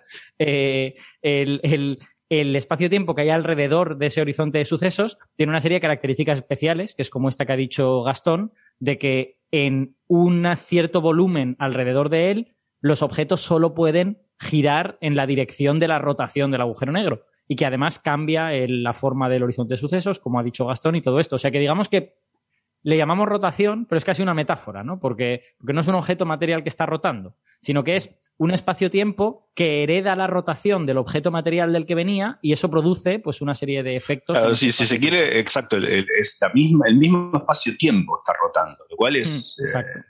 eh, y es increíble, porque encima esa rotación eh, arrastra lo que está fuera de este supuesto, entre comillas, objeto rotante, el agujero negro. También lo de afuera, el espacio-tiempo mismo está rotando de una manera, eh, eh, bueno, no sé, esa es la, la relatividad general es lo más lindo que hay. Eh, Y a, la vez, sigo- y a la vez te hace explotar la cabeza de vez en cuando. Yo sigo con esta idea de que realmente cuando eh, vemos un agujero negro como M87 de lejos, el material que lo forma todavía está apilado sobre el horizonte para desde nuestro punto de vista, eh, eh, o sea, generando algo que desde fuera es una solución como la solución teórica de, de agujero negro, pero que, que sí que tiene una, una componente de materia que todavía, y hasta que no, desde nuestro punto de vista no pasa un tiempo infinito, no llegará a la singularidad central del agujero negro, ¿no? Am, por esta idea de que lo vamos viendo cada vez más lento. No lo vemos porque ya la, la luz se ha enrojecido tanto que ya ha desaparecido también toda emisión de, de señales, ¿no? Pero que, que si pudiera ser posible estaría, bueno, da igual, que es un lío pensar en estas cosas, ¿no? Porque eh, tendemos a pensar en estas soluciones estacionarias como la de Schwarzschild, ¿no? Que son soluciones ya de, digamos, a tiempo infinito, donde ya es estacionario y ya no evoluciona y ya no hay materia, porque nos da igual cómo se ha formado, pero lo que nos queda es esa solución matemática, ¿no? Eh, que es consistente eh, matemáticamente, pero que luego la formación del propio agujero negro en sí es una cosa muy compleja, que requiere simulaciones y que por este efecto de, que lo vamos viendo cada vez más lento el proceso, pues es difícil realmente imaginarse de una forma intuitiva cómo ocurre, ¿no? Eh, la propia formación del agujero negro en sí. Yo a veces tengo, tengo una especie como de fantasía extraña, o sea, de, cosa que me imagino, que es que un día de repente me despierto y todo era un sueño. Quiero decir, no hay relatividad general, no hay entrelazamiento cuántico ni movidas estas, todo, el mundo es clásico y todo, y todo me lo había imaginado y en realidad tengo 22 años y estoy estudiando la carrera aún. ¿Eso es un sueño o es una fantasía? no estoy muy seguro, eso es, es algo perverso, es una cosa muy rara. Qué sueño más raro. Yo nunca he tenido un sueño tan extraño. No, Yo- pero yo he no, lo he- soñado. No lo he Yo soñado. he soñado eh. cosas que no con- yo he soñado cosas que nunca confesaría en este espacio, pero, pero eso es como, creo que eso es peor. No, pero no, no es un sueño que haya tenido, es una especie como de fantasía, ¿no? Es un Ah, plan bueno, de, sí, ¿y, si, eso. y si es, y si es todo, y si es todo producto de mi imaginación, y me despierto dentro de cinco minutos y, y nada de todo esto es verdad. Pero desearías que fuera así, que el universo fuera newtoniano. No, que va, que va, creo que es mucho más divertido así, pero, pero de repente le añadiría como una capa de credibilidad. O sea, como, como estos fenómenos eh, desafían tu credibilidad, es en plan de decir que no, Alberto, que tu intuición estaba bien, que no, que, que no tienes que preocuparte por esto. No, yo lo que sé- tengo la sospecha y, no, y te- además yo creciendo. tengo la creencia de que Alberto quiere decir, no, venga, es una fantasía, no tengo 22 años y, tengo, y sigo teniendo exámenes. Sí, esa es la parte mala, la de, la de despertarte y saber que sigues teniendo exámenes. Eso. Esa es la parte de pesadilla. No, yo cuando oigo hablar estas cosas, ¿no? Y, y como esto que ha estado describiendo Gastón, y no digamos ya cuando hablamos de temas sobre física cuántica, la impresión que tengo es que, la sospecha que tengo, es que tenía razón Douglas Adams cuando dijo que hay gente que, que tiene la teoría de que si alguna vez llegáramos a comprender totalmente el universo, este cambiaría espontáneamente a algo mucho más complejo e incomprensible. Y hay otra gente que tiene la teoría de que eso ya ha ocurrido. Eh, entonces yo, yo estoy con esta última línea y, y creo que todo esto es culpa de Newton. Que en el momento en que publicó los Principia, el universo empezó a decir, no, no, no. Algo no, pasó, no, hizo clic no". y, y estamos, estamos ahora mismo lidiando con las consecuencias de todo eso. Porque te digo una cosa, antes, en tiempos de Newton, ¿cómo sabemos si había agujeros negros? ¿Cómo sabíamos si había entrelazamiento cuántico? Es posible que no existiera. Yo soy un negacionista de, eh, de los agujeros negros y el entrelazamiento cuántico pre-newtoniano. Creo que no existía. Sí, sí, No sé si saben, no sé si saben eh, la anécdota esta de Bruno, Bruno Latour, ¿no? que hay mucha gente que intenta re- redefinir lo que quiso decir desde, desde coordenadas epistemológicas distintas, pero quiso decir lo que dijo. Espera, Dijo que era- coordenadas era- epistemológicas. A ver. Sí, Agárrate. dijo, dijo, quiso decir, dijo, escribió. Eh, tengo, alguna vez lo, lo ¿En qué año? ¿En qué año estamos hablando? Eh, No, eso fue en los 90, 80, 90 me Vale. parece. Que no podía ser que Tutankamón, no me acuerdo cuál de estos, que Nefertiti me matará, eh, murió por tuberculosis porque el bacilo no había sido descubierto todavía. Entonces, en, en una discusión sobre, sobre los compromisos ontológicos con los elementos de una descripción del mundo, llegó a relativizar, a llegar a una especie de, de- de- de re- posmodernismo relativista, más que relativismo posmoderno, de- a del- decir... delirio, eh, delirio relativista llamaría. Sí, por eso digo, bien que hizo eh, Socal en reírse eh, de muchos y digo, lo digo con todo mi afecto por la filosofía. El problema es llamar filosofía cualquier cosa. Eso Sí. es, sí, sí, totalmente. Tutankamón falleció de malaria. De malaria. De Sí, malaria. de- ¿Me dice sí? Sí, yo, yo bueno, creo que fue, no algún, está, fue algún otro de esos que hacían pirámides. Sí, sí, sí.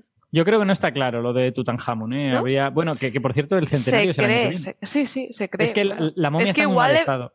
igual envenenaron, vete tú a saber que en esa época también se terciaban esas cosas. Era, era un tipo con mala salud, eh, tenía el paladar este agujereado, no sé cómo se llama en español. O sea, era, era un, era un chico con mala salud, el pobre. Bueno, Y además el- se y rumorea muy que joven. tenía, que tenía heridas de bala en el... Heridas de bala y de, y de Heridas de láser también. El, el de la Tour era Ramsés II. Parece que murió de tuberculosis. Puede ser, puede ser. Si es que Bueno. en esa época todos morirían de algo y relativamente jóvenes. Hmm. Venga, seguimos. Aquí comienza Señales, Señales, señales de los oyentes. de los oyentes, de los oyentes,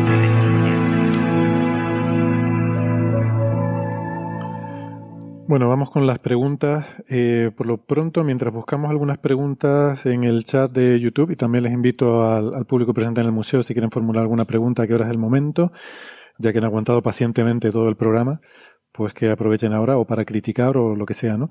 Eh, pero acabo de ver en el chat una reflexión de Cristina Hernández que, que me gustaría mm, comentarla, ¿no? Dice, cuando decía esto de que el universo parece que se ha vuelto incomprensible después de Newton, Dice, somos primates y alcanzamos a experimentar directamente dentro de nosotros una fracción de la realidad. Generalizamos y nos sirve y de repente accedemos a más realidad y simplemente no sirve lo... Eh, ¿eh? no sirve lo. Parece que se paró aquí el mensaje. Bueno, pero vamos, que entiendo que lo que está diciendo es algo que yo... Una, una idea que comparto, ¿no? De que nuestro cerebro está cableado pues para, para hacer fuego, hacer herramientas y, eh, en fin, eh, y sobrevivir en un mundo de primates, ¿no? Y que no hay garantía de que podamos nunca llegar a asumir como intuitivos los cimientos de la realidad, pero que por fortuna hemos desarrollado herramientas eh, en forma de teorías y de matemáticas que a lo mejor nos permiten modelar esa realidad y por lo menos si no llegamos a tener un entendimiento, no llegamos a tener un entendimiento intuitivo, por lo menos sí podamos llegar a comprenderla a través de esas teorías, ¿no?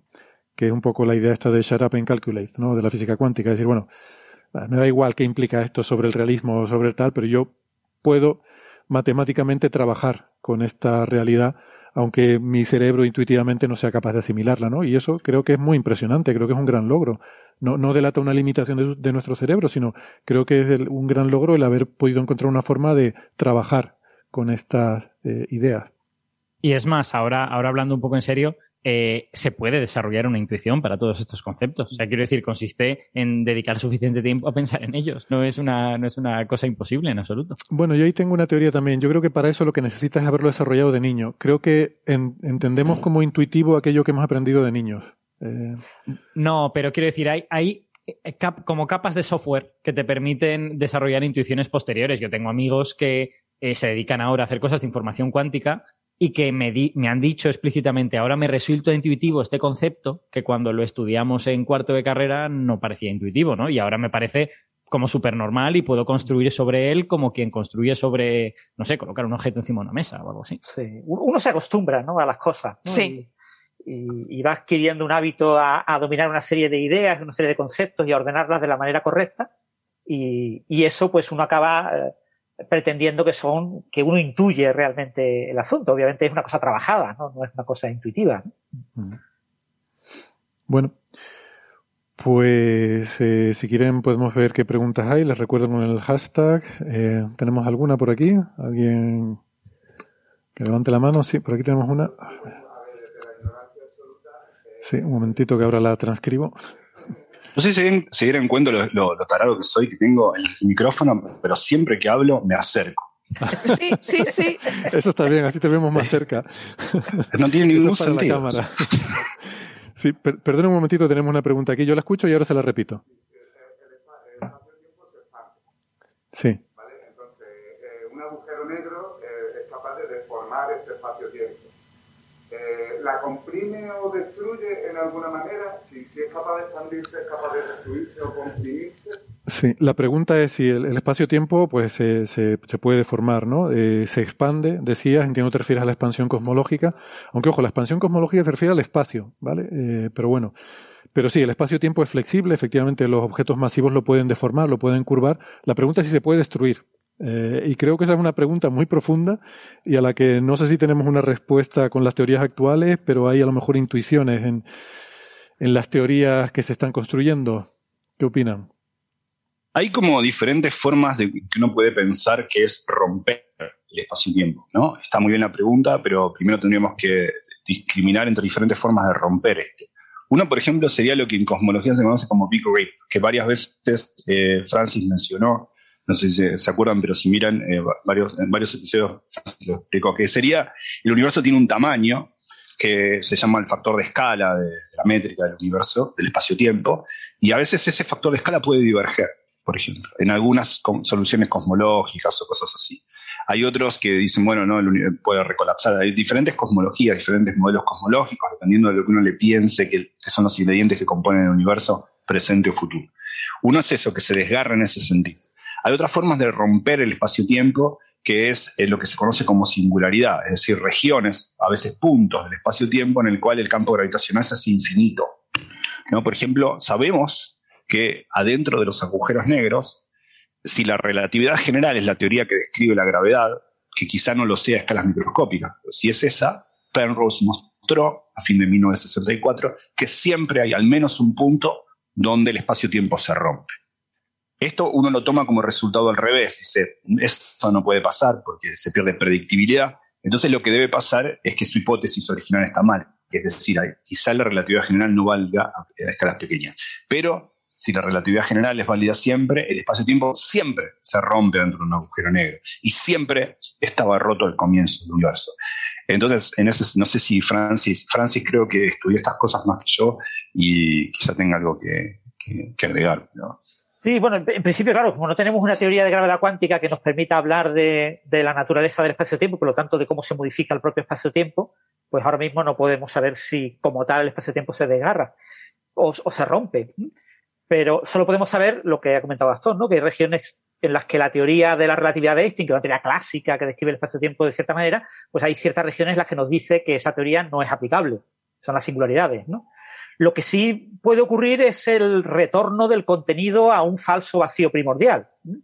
Es decir, el, contenido del universo, estamos ahora mismo en una especie de, vacío. Los campos cuánticos que se citan en forma de partículas tienen un estado de vacío, pero es un estado de vacío que sabemos que no es el único estado de vacío posible. A alta energía en el Big Bang originalmente había otros vacíos, ¿no? Había un falso vacío primordial, por ejemplo, es como se eh, plantea el origen de la inflación cósmica, ¿no? Una, una transición de un falso vacío al, al, vacío, entre comillas, verdadero actual, ¿no? Entonces, sí podría haber un retorno a ese falso vacío primordial que, digamos, desgarraría el contenido del propio eh, universo. Eh, un desgarro, del, un cambio en el contenido del propio universo influye en el propio espacio-tiempo, pero realmente no es un desgarro del espacio-tiempo como tal. Yo no, no conozco ninguna teoría claramente que te, que te rompa, que te desgarre el espacio-tiempo y que te genere algo que no sea espacio-tiempo en una región donde había espacio-tiempo. Y los defectos topológicos que hemos hablado a veces que podrían darse en transiciones de fase, eh, aparentemente creo que eh, por lo que... Sí, por ejemplo, sí. sí por ejemplo las, las, llamadas cuerdas cósmicas, que no tienen nada que ver con las supercuerdas, son eso, son una vieja hipótesis de muchos físicos, pero en particular Vilenkin es alguien que, que estudió mucho de eso en los 80 sobre todo, que se pueden pensar como si el espacio-tiempo fuese un cristal, esto se- o el espacio fuese un cristal, estos serían como fisuras en ese cristal, ¿no? En ese sentido, eh, pero bueno, las cuerdas cósmicas, si existen, no son muy, su, su existencia está muy constreñida por las observaciones, porque generarían imágenes dobles, no múltiples como los agujeros negros, sino dobles, pues una fisura, entonces uno vería las cosas repartidas en dos, y, eso acota mucho la existencia de cuerdas cósmicas, que existen, uno nunca puede decir que no existe un unicornio en, alguna parte del Amazonas, pero digo, en un momento empieza a dudar. Lo mismo pasa con unas cuerdas cósmicas. Pero bueno, sí, está muy relacionado con lo que dijo Francis, porque lo que generaría esa fisura es justamente eh, un vórtice, eh, un, vacío muy particular de una configuración de campos. Sí, yo, yo creo que lo que concluimos de esta discusión que acabamos de tener es que la palabra romper no sabemos muy bien cómo aplicarla al espacio-tiempo, ¿no? O sea, que eso de romperse el espacio-tiempo, ¿qué es, no? Porque yo, quiero decir, podríamos incluso pensar que un horizonte de sucesos es una cierta ruptura en el espacio-tiempo. Es verdad que en una dirección se puede atravesar y no pasa nada, pero en la otra está como prohibido, ¿no? Entonces, pues yo qué sé, está, está roto direccionalmente o algo así. O sea que es una palabra, yo creo, difícil de adaptar al espacio. Sí, es una, es, justamente es una muy buena pregunta porque dispara todo eso primero. Hay muchas formas en las que uno puede tomar la acepción de romper y todas ellas son en algún sentido interesantes. Yo, si me permiten redirigir un poco la discusión, me da la impresión de que quizás es porque eh, estando aquí, pues con el, el lenguaje corporal que acompañaba la pregunta, me pareció entender, y corrígeme si me equivoco, que la, idea es que igual que hay una expansión, eh, si puede haber algún sumidero del espacio, ¿no? Eh, que claro, la expansión tampoco es que cree espacio nuevo, ¿no? Es, un, es como un estiramiento del espacio existente. O, o quizás sí bueno, se puede sí ver es, como sí que es, se crea. sí es, cre- sí sí es es creación creación de de espacio, espacio, ¿no? nuevo. Sí es creación de espacio Sí, nuevo. de hecho, a mí me sí, gusta visualizarlo así, cuando intento imaginármelo, ¿no? Claro. Me lo imagino como una cuadrícula y que se van haciendo cuadrillitas nuevas, ¿no? Y se va expandiendo más, pero... A ver, Entonces quiero decir, existiría- a nivel- Quizá, inverso. quiz- quizá la pregunta es si como lo va torciendo, lo va enroscando, si eso de alguna forma lo termina por romper. ¿Algo así? Bueno, eso puede, eso puede ser es una una- pregunta también. Eso es una muy buena pregunta, pero en, en- en el caso de un agujero negro rotante no pasa, pero hay otras soluciones de la relatividad general que no O sea, necesariamente describen una condición. todas las vueltas que ha dado ese agujero negro a lo largo de toda la historia del universo están ahí en ese enroscamiento del el, el espacio Sí, un tornillo. no. Como si llevara una No, bobina. Hay, hay que pensarlo como un sumidero de agua que va, que va rotando. Uno, uno ve el agua ahí en una situación estacionaria. y Por supuesto, cada molécula de agua está girando. Pero uno ve la configuración y si mira la, configuración con un dron del agua cayendo en una alcantarilla, siempre está, está, está, está, está estacionaria, no estática, pero estacionaria. Lo mismo le pasa al espacio-tiempo en torno a un agujero negro. Pero hay algunas otras soluciones de la teoría de la relatividad general que no describen eh, situaciones físicas, pero que son buenas soluciones de las ecuaciones de Einstein, datan de la, de la década del 40, que fueron los primeros intentos por encontrar la métrica de un agujero negro rotante, que se llaman de Taub-Nut. Es un nombre... Esa, eso, en realidad, ellos intentaban buscar la descripción de un agujero rotante, pero no la encontraron. La encontró Kerr en 1963. Estos intentos previos eran más ingenuos en el ANSAT que uno proponía para resolver las ecuaciones y proponían una solución y la encontraron que rotase en el hemisferio de arriba para un lado y en el de abajo para el otro. Esa, esa solución se conoce desde la década del 40, es una solución interesante por cuestiones teóricas, pero no describe objetos físicos. Pero ¿qué pasa? Justamente no describe objetos físicos porque al ir enroscándose para un lado y para el otro, le pasa como una cebolla. Genera en los polos una singularidad que sí se enrosca cada vez más y más y más y genera lo que se conoce como una cuerda de Misner, que es también una fractura en el espacio-tiempo. Entonces, astros que hiciesen eso, que no existe, pero que son buenas de solución de las ecuaciones de Einstein, rotarían diferencialmente para un lado y para el otro, estrujándola como si fuera una, una, una, una toalla, así para un lado y para el otro. Y eso sí rompe en los polos hacia el infinito eh, el espacio-tiempo en algo que se conoce como una cuerda de Misner. Pero un agujero negro rotante que rota todo para el mismo lado no lo hace. Interesante. Bien, eh, Cristina Hernández pregunta en el chat de YouTube si los gravitones podrían comunicar información entre universos burbuja postinflacionarios. Eh, aquí estamos hablando fuera de la cosmología estándar, ¿no? Estamos hablando de modelos, eh, pues a lo mejor como el que proponía Hawking con eh, Hertog, ¿no? De, de, de esta salida eh, fractal, incluso de inflación, ¿no? En diferentes burbujas que como que hay una inflación eterna, ¿no? Y hay, que hay diferentes burbujas que salen de inflación y una de ellas sería nuestro universo, ¿no? Si los Sí. gravitones podrían comunicar información. ¿Qué opina usted? Yo aventuraría que no, porque si la En principio no. En principio no, porque se supone que estos universos burbujas están causalmente desconectados, por lo Causalmente que ninguna señal a la velocidad de la luz puede conectarlos. Porque esa Porque se han inflación expandido más digamos, que rápido de la cuenta. separa más rápido que, que la luz, claro. que lo que podría una señal propagarse, ¿no? Exactamente. Entonces, si no se puede propagar ni la luz, ni los gravitones, ni nada, ninguna señal. A mí, a mí me suena haber leído, pero eran cosas de divulgación, así que no estoy muy seguro si son correctas, que en según qué eh, modelos de teoría M, eh, tú puedes tener que tú estás encerrado en una brana de cuatro dimensiones y los gravitones se pueden mover por el, por el volumen general y pueden llegar de una brana a otra brana desconectada, digamos. O sea, para... No, sí, pero en el, mismo, en el mismo universo, en la misma brana, no, ¿no? Eh, lo que pasa sobre la brana, un, un gravitón que se despegue, excursione el bulk y vuelva a la brana, eh, Ah. tiene que ser siempre más lento o igual que el que va por la brana, que sería por nuestro universo. Sí puede ir más hacia otro, pero, pero si no, es, lo- es eh, en, la, teoría efectiva sobre tu universo pasa lo que dice Francis. Lo de los gravitones son no masivos, van a velocidad de la luz, y por ende eh, burbujas, que, dominios que estén causalmente conectados en un momento, que luego la, evolución cósmica los pueden poner en contacto nuevamente, pero en el momento que se nuclean universos distintos en un multiverso, o burbujas de, de dominio distinto, donde en cada una de ellas los valores de expectación de los campos sean otros, eh, esos no pueden mediarse eh, por la luz ni por gravitones. Eh, Solo taquiones lo harían, pero los taquiones no existen porque todavía estamos aquí. O sea, en el, en el concepto de la respuesta corta es en el concepto de inflación eterna y de estas burbujas y tal, la respuesta es no. Pero en otros posibles conceptos de multiverso, en el que definimos eh, burbuja de universo de otra manera, pues a lo mejor igual sí. Lo que, lo que ha dicho Gastón se podría resumir en que lo que pasa en la brana se queda en la brana. Sí, es como eh, Abrana son Las Vegas. Eh, Gargoloso pregunta. Eso, eso, eso me ha recordado a un chiste que se me ha ocurrido antes, cuando Gastón estaba diciendo que bastaba con que hubiera un monopolo en cualquier lugar del universo para que estuviera cuantizada la carga. Yo digo, no, si el, si el monopolo está en un campo de fútbol, lo que sucede en el campo. Se queda, vale. Eh, eso siempre me ha parecido un poco mafioso, ¿no? Esa, o, o de patio de colegio también, esa frase de los futbolistas. Bueno, Bueno, una cosa y la otra no son tan distintas. también. Tiene pinta, tiene pinta. Gargoloso pregunta, ¿la energía eh, que se saca de la ergosfera por medio de los jets del agujero negro disminuye la masa de este último? ¿Qué opinan? Entiendo que sí, ¿no? La- Yo la- entiendo que disminuirá la rotación, pero no sé si la masa. Sí, la rotación. Eh, es como, es lo que se conoce como mecanismo de Penrose. Es, eh, uno, uno piensa el mecanismo de Penrose, el cálculo original, lo piensa como que el agujero negro no, no, no, no pierde la rotación, pero grosso modo porque está en, la- en el límite en el cual la rotación de este es mucho más grande que el momento angular ganado por la partícula saliente. Pero esto es parecido a cuando uno está pensando que, que está jugando al frontón con, con la raqueta y la pelota, uno nunca tiene en cuenta, dice, no se conserva el, el impulso en la pelota porque rebotó, bueno, porque el planeta recula cada tanto. uno no va a tener en cuenta, no, pero es exactamente lo mismo. Uno no va a tener en cuenta el, el- el- eh, que la- el planeta Tierra siente la pelota de tenis, pero acá pasa lo mismo. Uno piensa, pero estrictamente hablando, si uno quiere tener en cuenta las conservaciones, en efecto, el, el agujero negro pierde rotación, momento angular, pero no masa, me parece. No me acuerdo el, mecanismo de Penrose No hace mucho. Ah, vale, vale.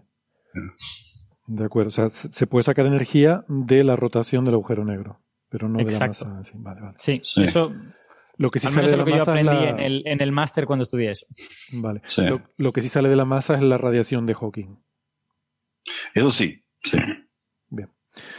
Bueno, muy bien. Pues eh, si quieren lo vamos dejando por aquí. Eh, pues creo que, que ha estado muy bien. Eh, me- les agradezco que hayan venido, se hayan leído todos estos papers para así no, no haberlos tenido que leer yo y haberme resumido en dos horitas y media de- del programa, así de gusto. Y nada, esto es lo que hacemos aquí. Leemos papers para que usted no tenga que hacerlo. Ya saben. Tema de Coffee Break. Con esto lo dejamos. Muchas gracias, Sara, Gastón, Francis, Alberto. Ha sido un placer. Hasta la semana que viene. Gracias. Un gusto. Chao. Un abrazo a todos. Otro.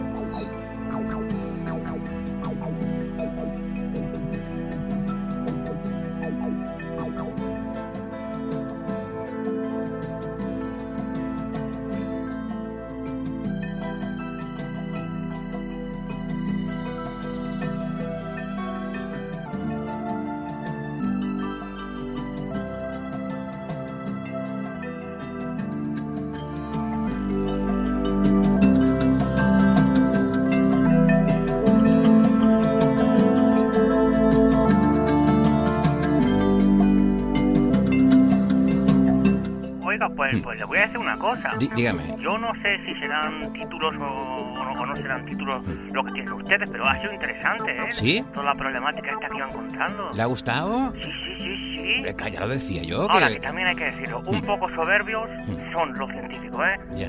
La, la- la soberbia que da creer que tienen el conocimiento en los puños. Hay que agarrar los puños del conocimiento.